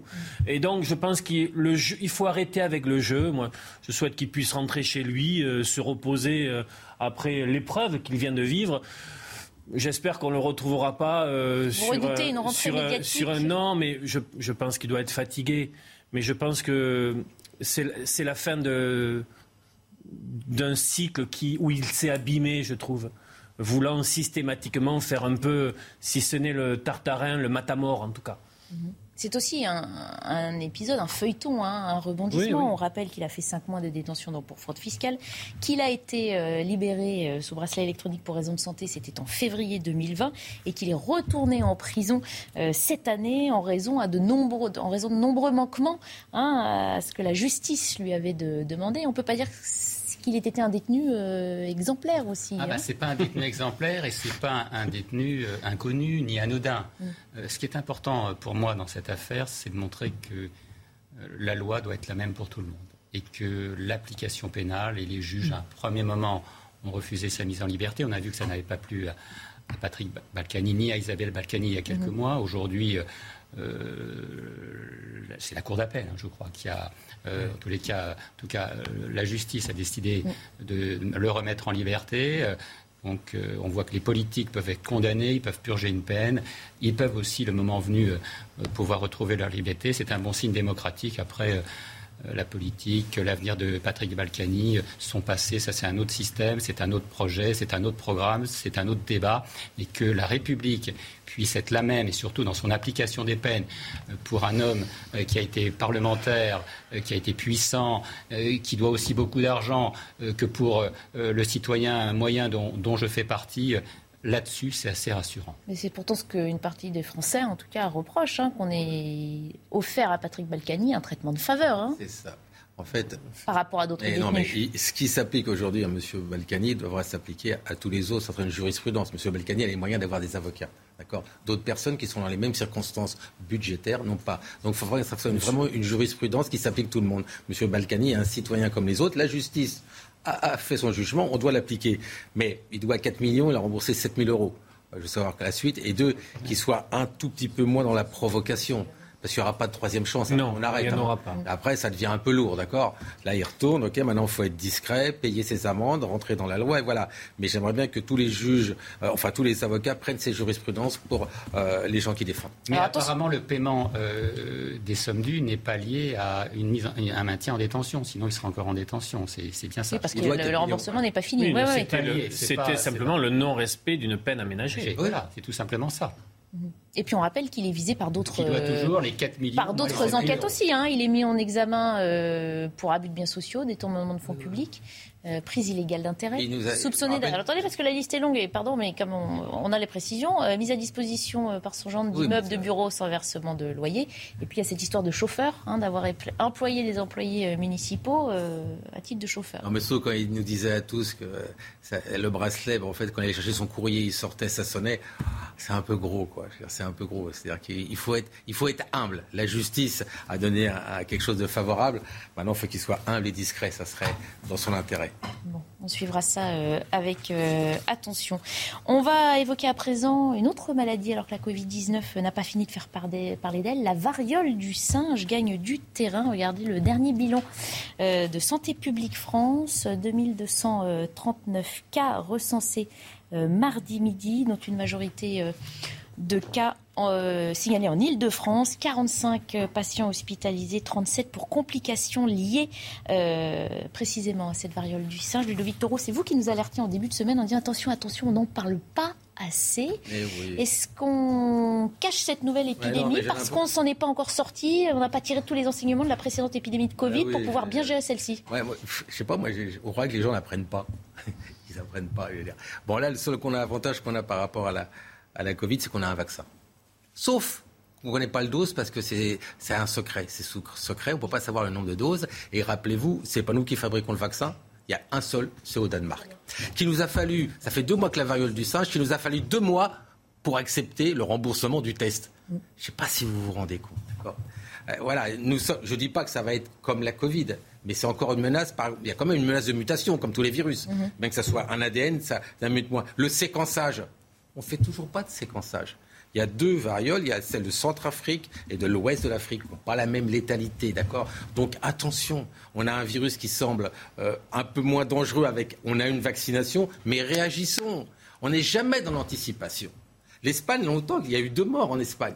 Il y a aujourd'hui, dans ceux qui sont contaminés en France, des femmes et des enfants ce n'est pas une maladie sexuellement transmissible. De quelle maladie parle-t-on exactement? Parce que j'ai l'impression surtout qu'on entend beaucoup de choses, mais que beaucoup de Français ne savent pas de quoi on en parle. Fait, la contamination se fait par, euh, par des fluides.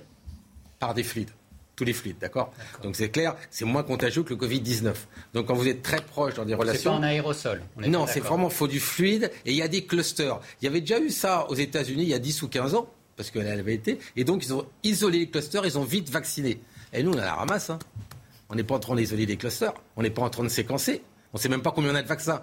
Alors que théoriquement, chacun d'entre nous pourrait être susceptible les symptômes, docteur Taureau ah, Les symptômes, les symptômes, ça commence par la flève, des ganglions, des maux de tête, et puis euh, arrivent euh, ces, boutons dans 75%. Très douloureux. C'est très, très. J'ai une photo là, mais bon, je ne vais pas vous la faire voir, sinon vous allez tous vous faire vacciner, mais il n'y aura pas assez de vaccins. Euh, voilà, et donc pendant trois semaines, vous avez ces boutons qui vous font très mal, et théoriquement, ça part tout seul. Mais dans des cas bien précis, comme on disait au début au niveau du Covid, les gens qui sont un peu immunodéprimés, fragilisés, peuvent faire des complications, qu'elles soient pulmonaires, qu'elles soient euh, encéphaliques, tout ça, ils peuvent en décéder. Il y a des décès en Espagne. Mhm. Donc je ne dis pas de surfaire comme pour le H1N1, mais est-ce qu'on ne peut pas réagir un peu plus et, faire en sorte qu'on comprenne un peu plus combien il y a de vaccins et combien on pourra en avoir du Danemark, qui a déjà pratiquement tout vendu aux États-Unis? Olivier D'Artigol, on est en retard là, C'est très important d'avoir euh, ce type d'éléments parce qu'on est dans un clair obscur où de nouveau il se raconte tout et assez n'importe quoi. Mhm. Euh, je me demande si on n'a pas une société qui est à bout et donc, après avoir euh, vécu cette séquence ô combien longue et difficile de la Covid, beaucoup de personnes se disent bon, mais non, ça va et basta. On veut plus euh, en entendre parler. voilà, mais il y a aussi un peu peut-être ce mouvement-là. Euh, et en tout cas, il faut en effet l'anticipation, la préparation et retrouver euh, des éléments de maîtrise. bon, on, a parlé, on a parlé des, médicaments il y a encore quelques, quelques mois, on n'en parle plus du tout. Mais le fait de retrouver euh, notre souveraineté, de retrouver ce que vous dites sur le séquençage est terrible. Mhm. C'est-à-dire dans, dans... Delfrécy l'a dit dans son rapport qui vient de sortir. Mhm. Il a bien mis le point en disant qu'on ne séquence pas en France. Mhm. Et on continue. Mais euh, une question aussi bête. vous avez quel âge, sans être indiscret Ah non, je ne vais pas vous le dire à la télé. Vous avez été vacciné comme moi. On a été vacciné contre la variole. J'ai quatre doses. J'ai quatre doses. Non, non, non mais pas, la variole. J'ai quatre doses. Alors, on commence pas combien de doses les uns les autres. Vous voyez, on est traumatisés. On ne sait même plus de quelle part. c'est pas le Covid. Vous avez été vacciné comme vous. On a le même âge. Allez, j'ai plus de 60 ans, si vous voulez le savoir. Non, mais la question. Ça sort pas d'ici, Bernard Cohen. C'était pour vous dire est-ce que quelqu'un qui a été vacciné obligatoirement avant 1919 a assez d'anticorps. Avant 1900 combien? On a compris 1919, là vous à Bernard Canada. J'étais pas né en 1919. Ce que je veux dire, c'est une question importante parce que tous ceux qui ont mon âge, d'accord, vont se poser la question est-ce que je dois me faire vacciner ou si j'ai assez d'anticorps? C'est des questions importantes. Eh ben on continue d'en parler juste après la pub, on fera le tour des âges de cette table. Non, je, je plaisante. À tout de suite. 13h30, il est l'heure de faire un point sur les principaux titres de l'actualité avec Mathieu Rio. C'est la conclusion de trois semaines de débats acharnés jour et nuit. Cet après-midi, le Parlement s'apprête à adopter définitivement le second volet des mesures en faveur du pouvoir d'achat. Un compromis a été trouvé en commission paritaire mixte entre la majorité présidentielle et la droite républicaine majoritaire au Sénat. Le rachat par les entreprises des RTT des salariés sera finalement possible jusqu'à fin 2025. Concernant la prime de rentrée exceptionnelle, 100 euros seront versés aux bénéficiaires des minima sociaux, mais aussi à ceux touchant la prime d'activité. La Chine en démonstration de force aujourd'hui. Pékin affirme avoir mené des frappes de missiles de précision dans le détroit de Taïwan. Vous voyez ces images diffusées par la télévision publique chinoise. Selon elle, les tirs ont atterri dans les eaux à l'est de l'île. La marine et les forces aériennes doivent aussi être mobilisées dans des exercices autour de Taïwan. Ces manœuvres font suite à la visite de la haute responsable américaine Nancy Pelosi. Et c'est une découverte surprenante dans un village reculé d'Australie. Un éleveur a découvert le débris d'une fusée SpaceX dans son enclos à moutons. L'agence spatiale australienne a confirmé que ce débris appartenait à la société d'Elon Musk. Habituellement, la majorité des débris spatiaux s'échouent en mer, mais avec la progression des activités spatiales, la quantité d'entre eux qui s'écrasent sur Terre augmente, avec le risque un jour de toucher une zone habitée. On reprend notre discussion animée hein, sur euh, cette progression de l'épidémie de variole euh, du singe. D'ailleurs, je ne sais pas, pardon, docteur, peut-on parler d'épidémie? Peut-être pas encore. Ah, non, le, terme, euh, le terme pandémie n'est pas... Alors pandémie non, mais épidémie non plus. Alors, non, non, ça propagation de, ce, de cette variante Propagation à surveiller vraiment et à donner des réponses aux citoyens et pas faire comme au Covid-19, un peu embrouiller tout ça et avoir les réponses un an plus tard. Alors grâce à vous, on en sait maintenant un, petit peu plus. On entend des critiques hein, euh, qui reprennent ce que vous nous disiez tout à l'heure. Euh, certaines parties d'opposition dénoncent la lenteur de l'action, demandent l'ouverture d'ailleurs d'une commission d'enquête sénatoriale, trouver des bras, accélérer la vaccination. Je voulais vous montrer aussi la réaction de Martine Aubry, hein, qui dit il faut aller plus vite euh, dans la lutte contre la variole du singe. La ville de Lille euh, mobilise des médecins pour une journée exceptionnelle de vaccination le 6 euh, août. On est en retard, Ludovic Toro, c'est ce que vous nous confirmez Oui, oui, oui. Ou on ne veut pas prendre en. Non, mais je, sais pas, ont inquiété les Français en vacances, peut-être. Les gouvernements ont été assommés par la Covid-19 et ne veulent pas pouvoir imaginer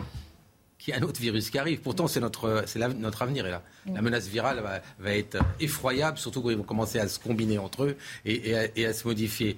Mais là, je vous dis, il y a le secret défense sur le nombre de, doses de vaccins à disposition. Le secret défense, le même qu'on utilise pour les oui, dossiers secret défense, parce qu'en fait, c'était quelque chose fait pour la variole, là, entre guillemets, la vraie variole, au cas où ça reviendrait. Mais là, ce vaccin est efficace contre la variole du singe. Est-ce que ce soir, Monsieur le Premier, Madame la Première ministre, qui vous voulez donner nous le nombre de doses qu'on a pour savoir si vraiment on a la ramasse ou pas. On va pas comme faire comme avec les Les médecins français ne savent pas ah, combien de doses de vaccins nous avons à disposition. Mais, personne ne le sait. Vous savez qu'il est marqué le nombre de doses disponibles aujourd'hui pour la population française? Aujourd'hui, ce soir, on doit le savoir. C'est le droit du citoyen, c'est la vérité. Mmh. Si vous voulez faire comme pour la Covid et raconter n'importe quoi, d'accord, par rapport au masque et tout ça, non, il faut dire la vérité. Les gens ont besoin de vérité et c'est comme ça qu'ils vont adhérer plus au message du, ministre, du nouveau ministre de la Santé. Donc, s'il vous plaît, un peu plus de transparence. Bon. Écoutez, moi, je ne comprends rien, Barbara. Ah bon, on y comprend un peu plus. là, c'est beaucoup plus clair, grâce au docteur Taureau, je, je, le reconnais, merci. Ce que je ne comprends rien, c'est quest est-ce qu'on doit se vacciner aujourd'hui, nous, pour la variole ou pas? Est-ce qu'on doit privilégier un certain nombre, certains types de populations Je crois qu'il faut que les médecins généralistes, que l'État ait un discours clair. Après, on va voir effectivement s'il faut euh, mettre en production euh, ce type de vaccin. Euh, l'urgence, je vois le tweet de, Martine Aubry, c'est assez quand même inquiétant, mhm. hein, parce que bon, moi, j'avais pas prévu de me faire vacciner malgré mon grand âge. je fais mes excuses publiques sur ma demande. Peut-être que j'ai déjà bénéficié dans ma jeunesse. Peut-être en partie immunisée. Et, de rappel. Non, mais c'est important pour, pour le, public qui nous écoute. Qu'est-ce qu'on doit faire Dans quel délai Et est-ce que l'État doit répondre à travers une politique sanitaire de territoire, ce qu'on attend tous. On est bien d'accord Je suis euh, tout à fait d'accord. aujourd'hui, quand on voit la carte, la localisation est en Ile-de-France. De, ah, on le voit les images que vous ne vouliez pas nous montrer tout à l'heure. Là, on voit quelques boutons. On a vu à l'instant sur. Euh, de... Oui, mais c'est très Ce que, ce que, je veux dire, il faut de la transparence. Dites-nous, sous tous les cas, est-ce qu'on ne va pas isoler des clusters comme on faisait pour la Covid Je veux dire, mettons, ils sont assommés. Et là, je vous rappelle. Il n'est pas encore trop tard, ce que vous nous dites. Est-ce qu'on il n'est jamais trop tard pour faire des bonnes choses, mais on a déjà pris du retard. Euh, vous, vous souvenez, dans le moment le plus dur de la Covid, ou quand on commençait à tirer les enseignements des premières vagues, on se disait, on avait une réflexion sur le monde d'après, qui, euh, devrait être, qui, devait être euh, différent au monde d'avant. ça n'est pas le cas pour l'hôpital public, toujours pas.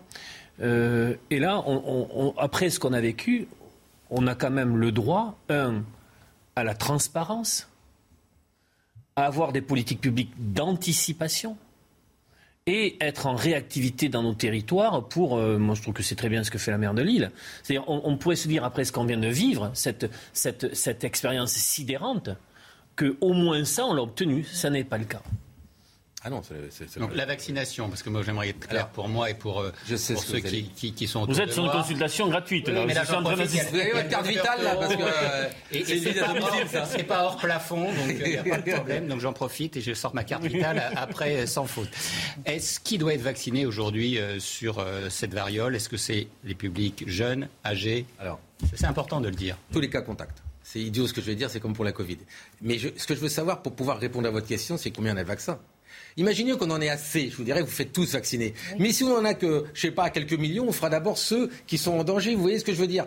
Tout partira du nombre de vaccins et surtout de l'approvisionnement. Il faut un rappel, hein, je vous rappelle. Ah, eh dire. Il faut le rappel, on n'est pas immunisé tout de suite. Donc c'est deux doses, d'accord? Je veux savoir, un, si on n'en a pas assez, si une commande est déjà passée au laboratoire danois, oui ou non? Mais la réponse est dans votre question. Mais oui, je sais. On, est très certainement de nouveau à la ramasse. Mais, mais qui nous le disent? Mm. la, les Français sont capables d'entendre la vérité, mais pas de se faire balader. D'accord On a oublié la Covid, mais si on fait aujourd'hui le, listing, ça pique les si yeux. Si on peut se faire vacciner, il faut le faire contre la variole aujourd'hui? Si vous n'êtes pas en contact aujourd'hui de quelqu'un qui a la variole, ne le faites pas. Je ne sais pas s'il y en aura assez pour quelqu'un qui a été en contact. Voilà ce que je pourrais répondre en tant que médecin. C'est qu'il faut protéger. Vous savez, quand il y a très peu de doses, vous protégez d'abord ceux qui risquent de partir rapidement. D'accord? Et les enfants, au contraire de la Covid-19, sont particulièrement exposés. C'est la différence avec la Covid-19 où ça ne touchait pas les enfants. Là, ça touche principalement les enfants et les gens fragiles. On va continuer de parler euh, des médecins, puisque la liste des zones dans lesquelles SOS Médecins n'interviendra plus s'allonge suite à diverses agressions. La Fédération euh, d'associations a décidé d'exercer son droit de retrait sur plusieurs zones réparties dans six communes de la métropole de Lyon. On a une petite carte pour vous montrer hein, les différents euh, secteurs euh, touchés. Vous le voyez en bleu, euh, six communes dans l'agglomération lyonnaise. communes qui viennent s'ajouter à une liste déjà composée de quartiers de Toulon, de Nice, de Grenoble et de Pau. Dans toutes ces villes, un même constat. Les médecins de cette association sont les cibles de violentes agressions inacceptables. Écoutez, le docteur Jean-Christophe Masseron, c'est le président de SOS Médecins France. Il était notre invité tout à l'heure. Il y a beaucoup d'impatience et d'intolérance à la frustration chez, les patients et j'invite vraiment à, la plus grande euh, tolérance et indulgence vis-à-vis des, euh, soignants qui euh, exercent dans des conditions parfois compliquées. Un service d'urgence n'est pas un, service express, il faut bien le rappeler à, nos auditeurs. à part les urgences vitales, qui sont heureusement assez rares, on n'est pas tenu euh, de résoudre une situation ou de prendre un patient euh, comme ça sur le champ en 5 minutes, 10 minutes. Il y, a parfois du retard. les médecins sont malheureusement connus pour ça, mais le retard ne nous est pas forcément dû. Il est dû aussi aux situations qui sont complexes et parfois il faut savoir s'attarder sur nos patients. Et donc, très souvent, la violence est générée par, des, par, des, par de l'impatience. Alors on connaît l'éthique professionnelle des médecins. Ils prêtent serment, le serment d'Hippocrate, pour porter assistance à qui que ce soit euh, qui en a besoin. On imagine, il nous le confiait tout à l'heure, que la décision de se retirer de certaines zones, elle est très difficile à prendre pour ces euh, médecins, mais qui pourtant, face aux menaces qui pèsent sur leur propre vie, bien n'hésitent plus à ne plus venir en aide à certains Français. C'est le métier, ça fait partie des héros du quotidien, mmh. véritablement. On le disait tout à l'heure, comme quoi ça peut craquer. Là, ça craque. Mmh pour différentes raisons. Euh, et parfois, il y a la goutte de trop euh, qui fait que, notamment, quand vous déplacez, que vous êtes face à de la violence, qu'elle soit euh, psychologique ou parfois même physique, ben, les gens se disent ils ont beau être ô combien attachés à leur métier, à leur mission, ça passe plus. Mais c'est vrai aussi dans l'accueil, dans les, urgences hospitalières. Mm-hmm. voilà, il y a beaucoup de, métiers du care, comme on dit, pour prendre soin. Mm-hmm et qui se retrouvent face à une société qui dysfonctionne et où les gens... Euh, il y, a, par exemple, beaucoup de personnes n'acceptent plus la frustration.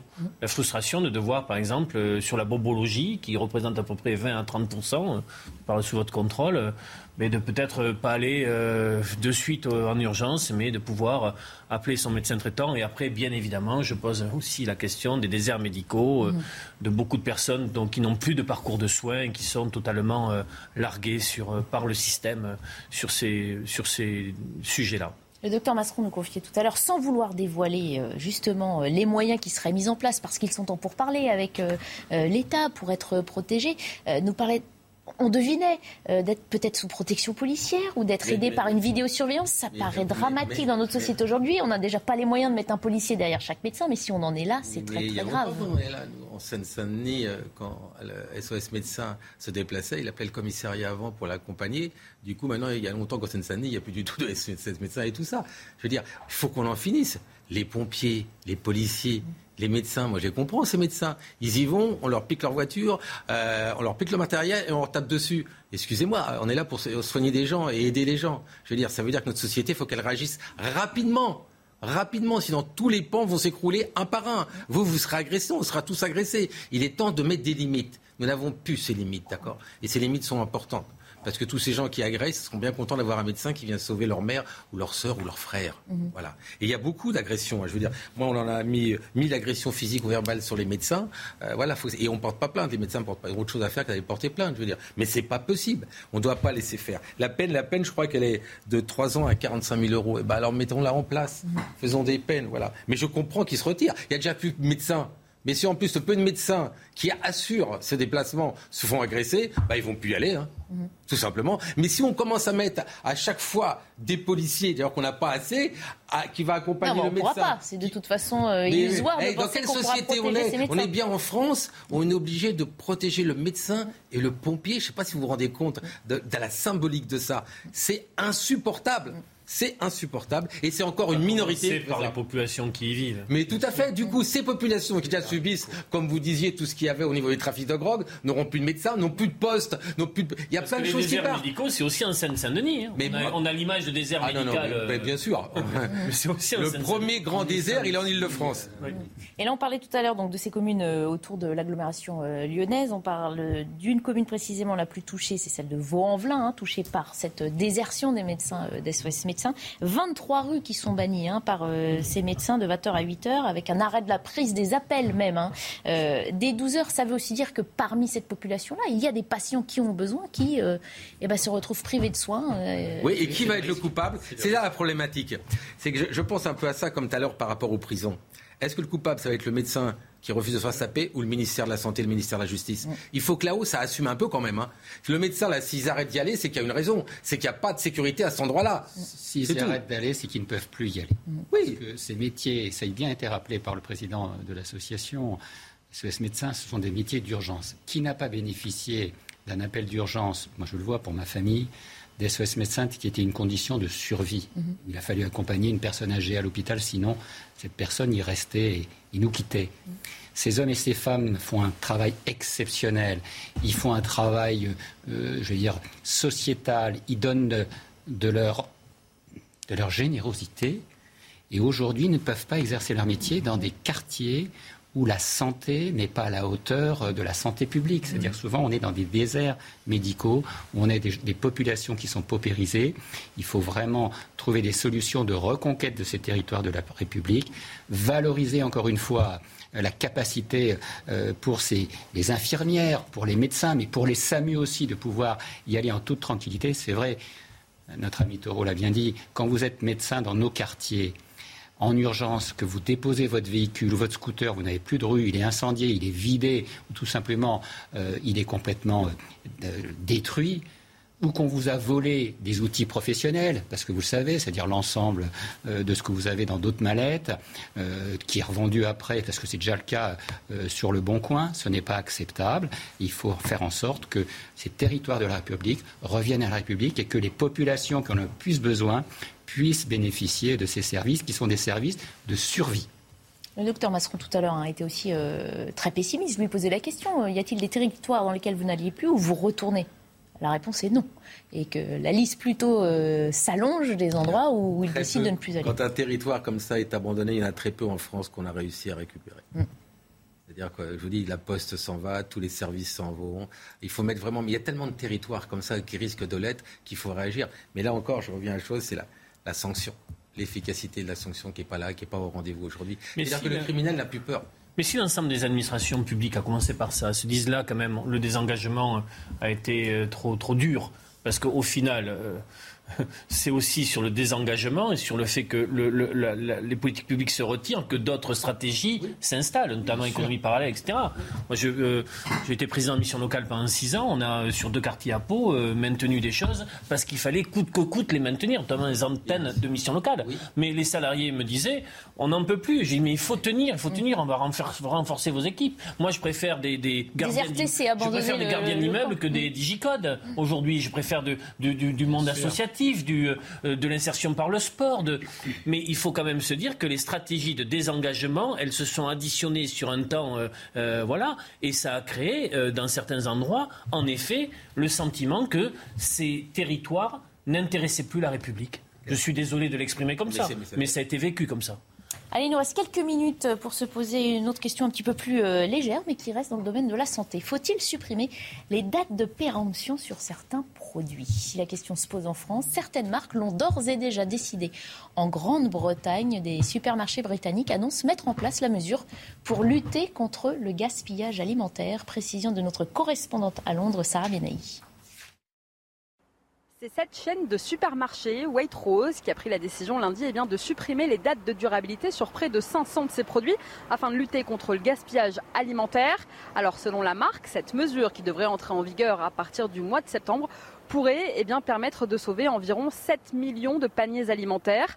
L'indicateur Best Before, qui correspond en France à la date de durabilité minimale, va donc disparaître. En revanche, la mention use by, à consommer avant, est-elle une notion eh bien, obligatoire ici au Royaume-Uni sur les produits périssables et elle doit donc rester.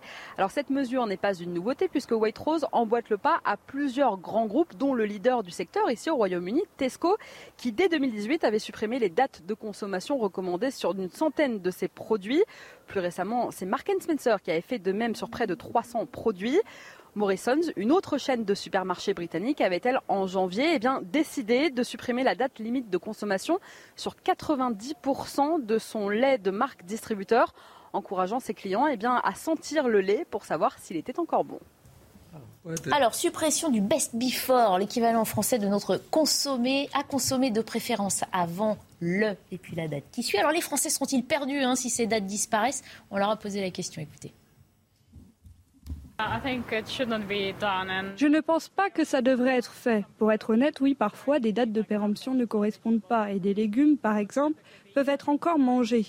Mais des grands supermarchés, Waitrose, Tesco, Mark Spacer, devraient demander l'avis des clients d'abord. Demander ce qu'il en pense parce qu'à la fin, c'est quand même le client qui décide. Je l'ai lu dans le journal l'autre jour. Parfois, on regarde la date et on se demande ce qu'on va faire de ce produit parce que la date est passée. Mais ce n'est pas le cas en réalité. Moi, je mets tout au frigo, donc la date ne compte pas vraiment à mes yeux. Je trouve que c'est une très bonne idée.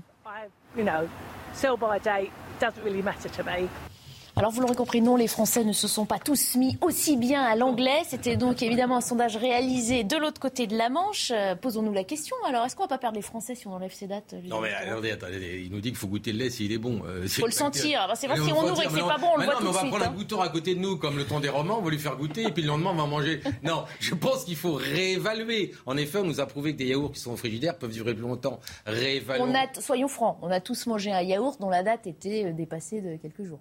Tout à fait. Parce qu'on a aussi, c'est vrai qu'on a l'ozorat, on, on a tout ça. Mais attention aussi aux bactéries pathogènes qui peuvent se développer. Donc du tout ou rien, je pense qu'il y a un juste milieu.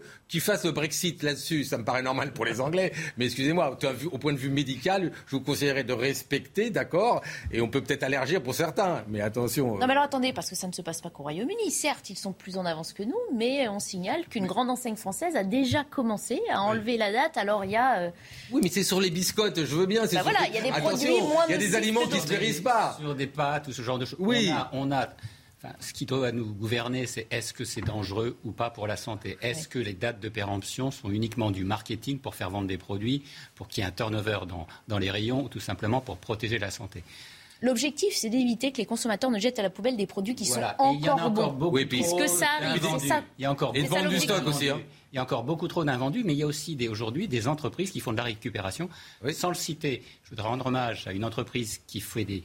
Sans le citer, attention. Des invendus. Non, je ne vais pas donner le nom, parce que pourtant ça mériterait. Qui fait des invendus de pain et de gâteaux et qui font en Bretagne des cookies, c'est merveilleux. C'est un groupe de femmes qui fait ça. En Bretagne, c'est merveilleux, il faut les soutenir. Et en plus, on aide, on fait travailler les personnes en situation de handicap. Bravo à elles d'utiliser ces invendus de chez nos boulangers ou de, de ces grandes surfaces en matière de pain et, euh, comment dirais-je, de Après, le, les Français le font aussi chez eux. et euh, du pain perdu avec le pain rassis, à réutiliser des gâteaux yaourt avec un yaourt euh, en limite, limite d'âge. que le docteur nous demande si on sentait les biscottes. Non, mais il ne nous demande pas ce qu'on a dans notre frigo. Non, mais sérieux, imaginez deux secondes, il n'y a pas de date de péremption. Toi, est-ce qu'on doute ou est-ce non, mais toi, toi, hein. tu prends le truc qui n'a pas de date de péremption et tu fais une maladie de je sais pas quoi. Tu vas t'attaquer à l'enseigne. C'est attention. Hein. Il, faut une justice au point de vue sanitaire. Les même les médicaments, les dates de péremption.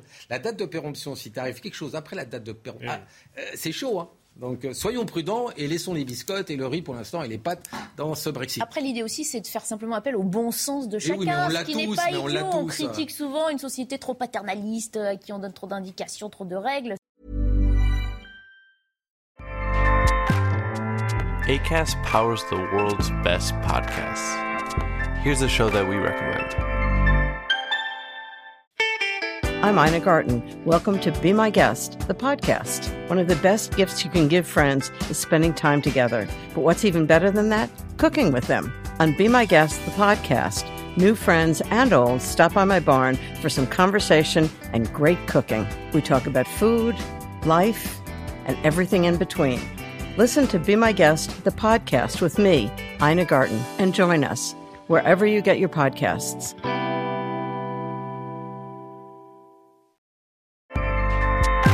ACAST helps creators launch, grow, and monetize their podcasts everywhere. ACAST.com.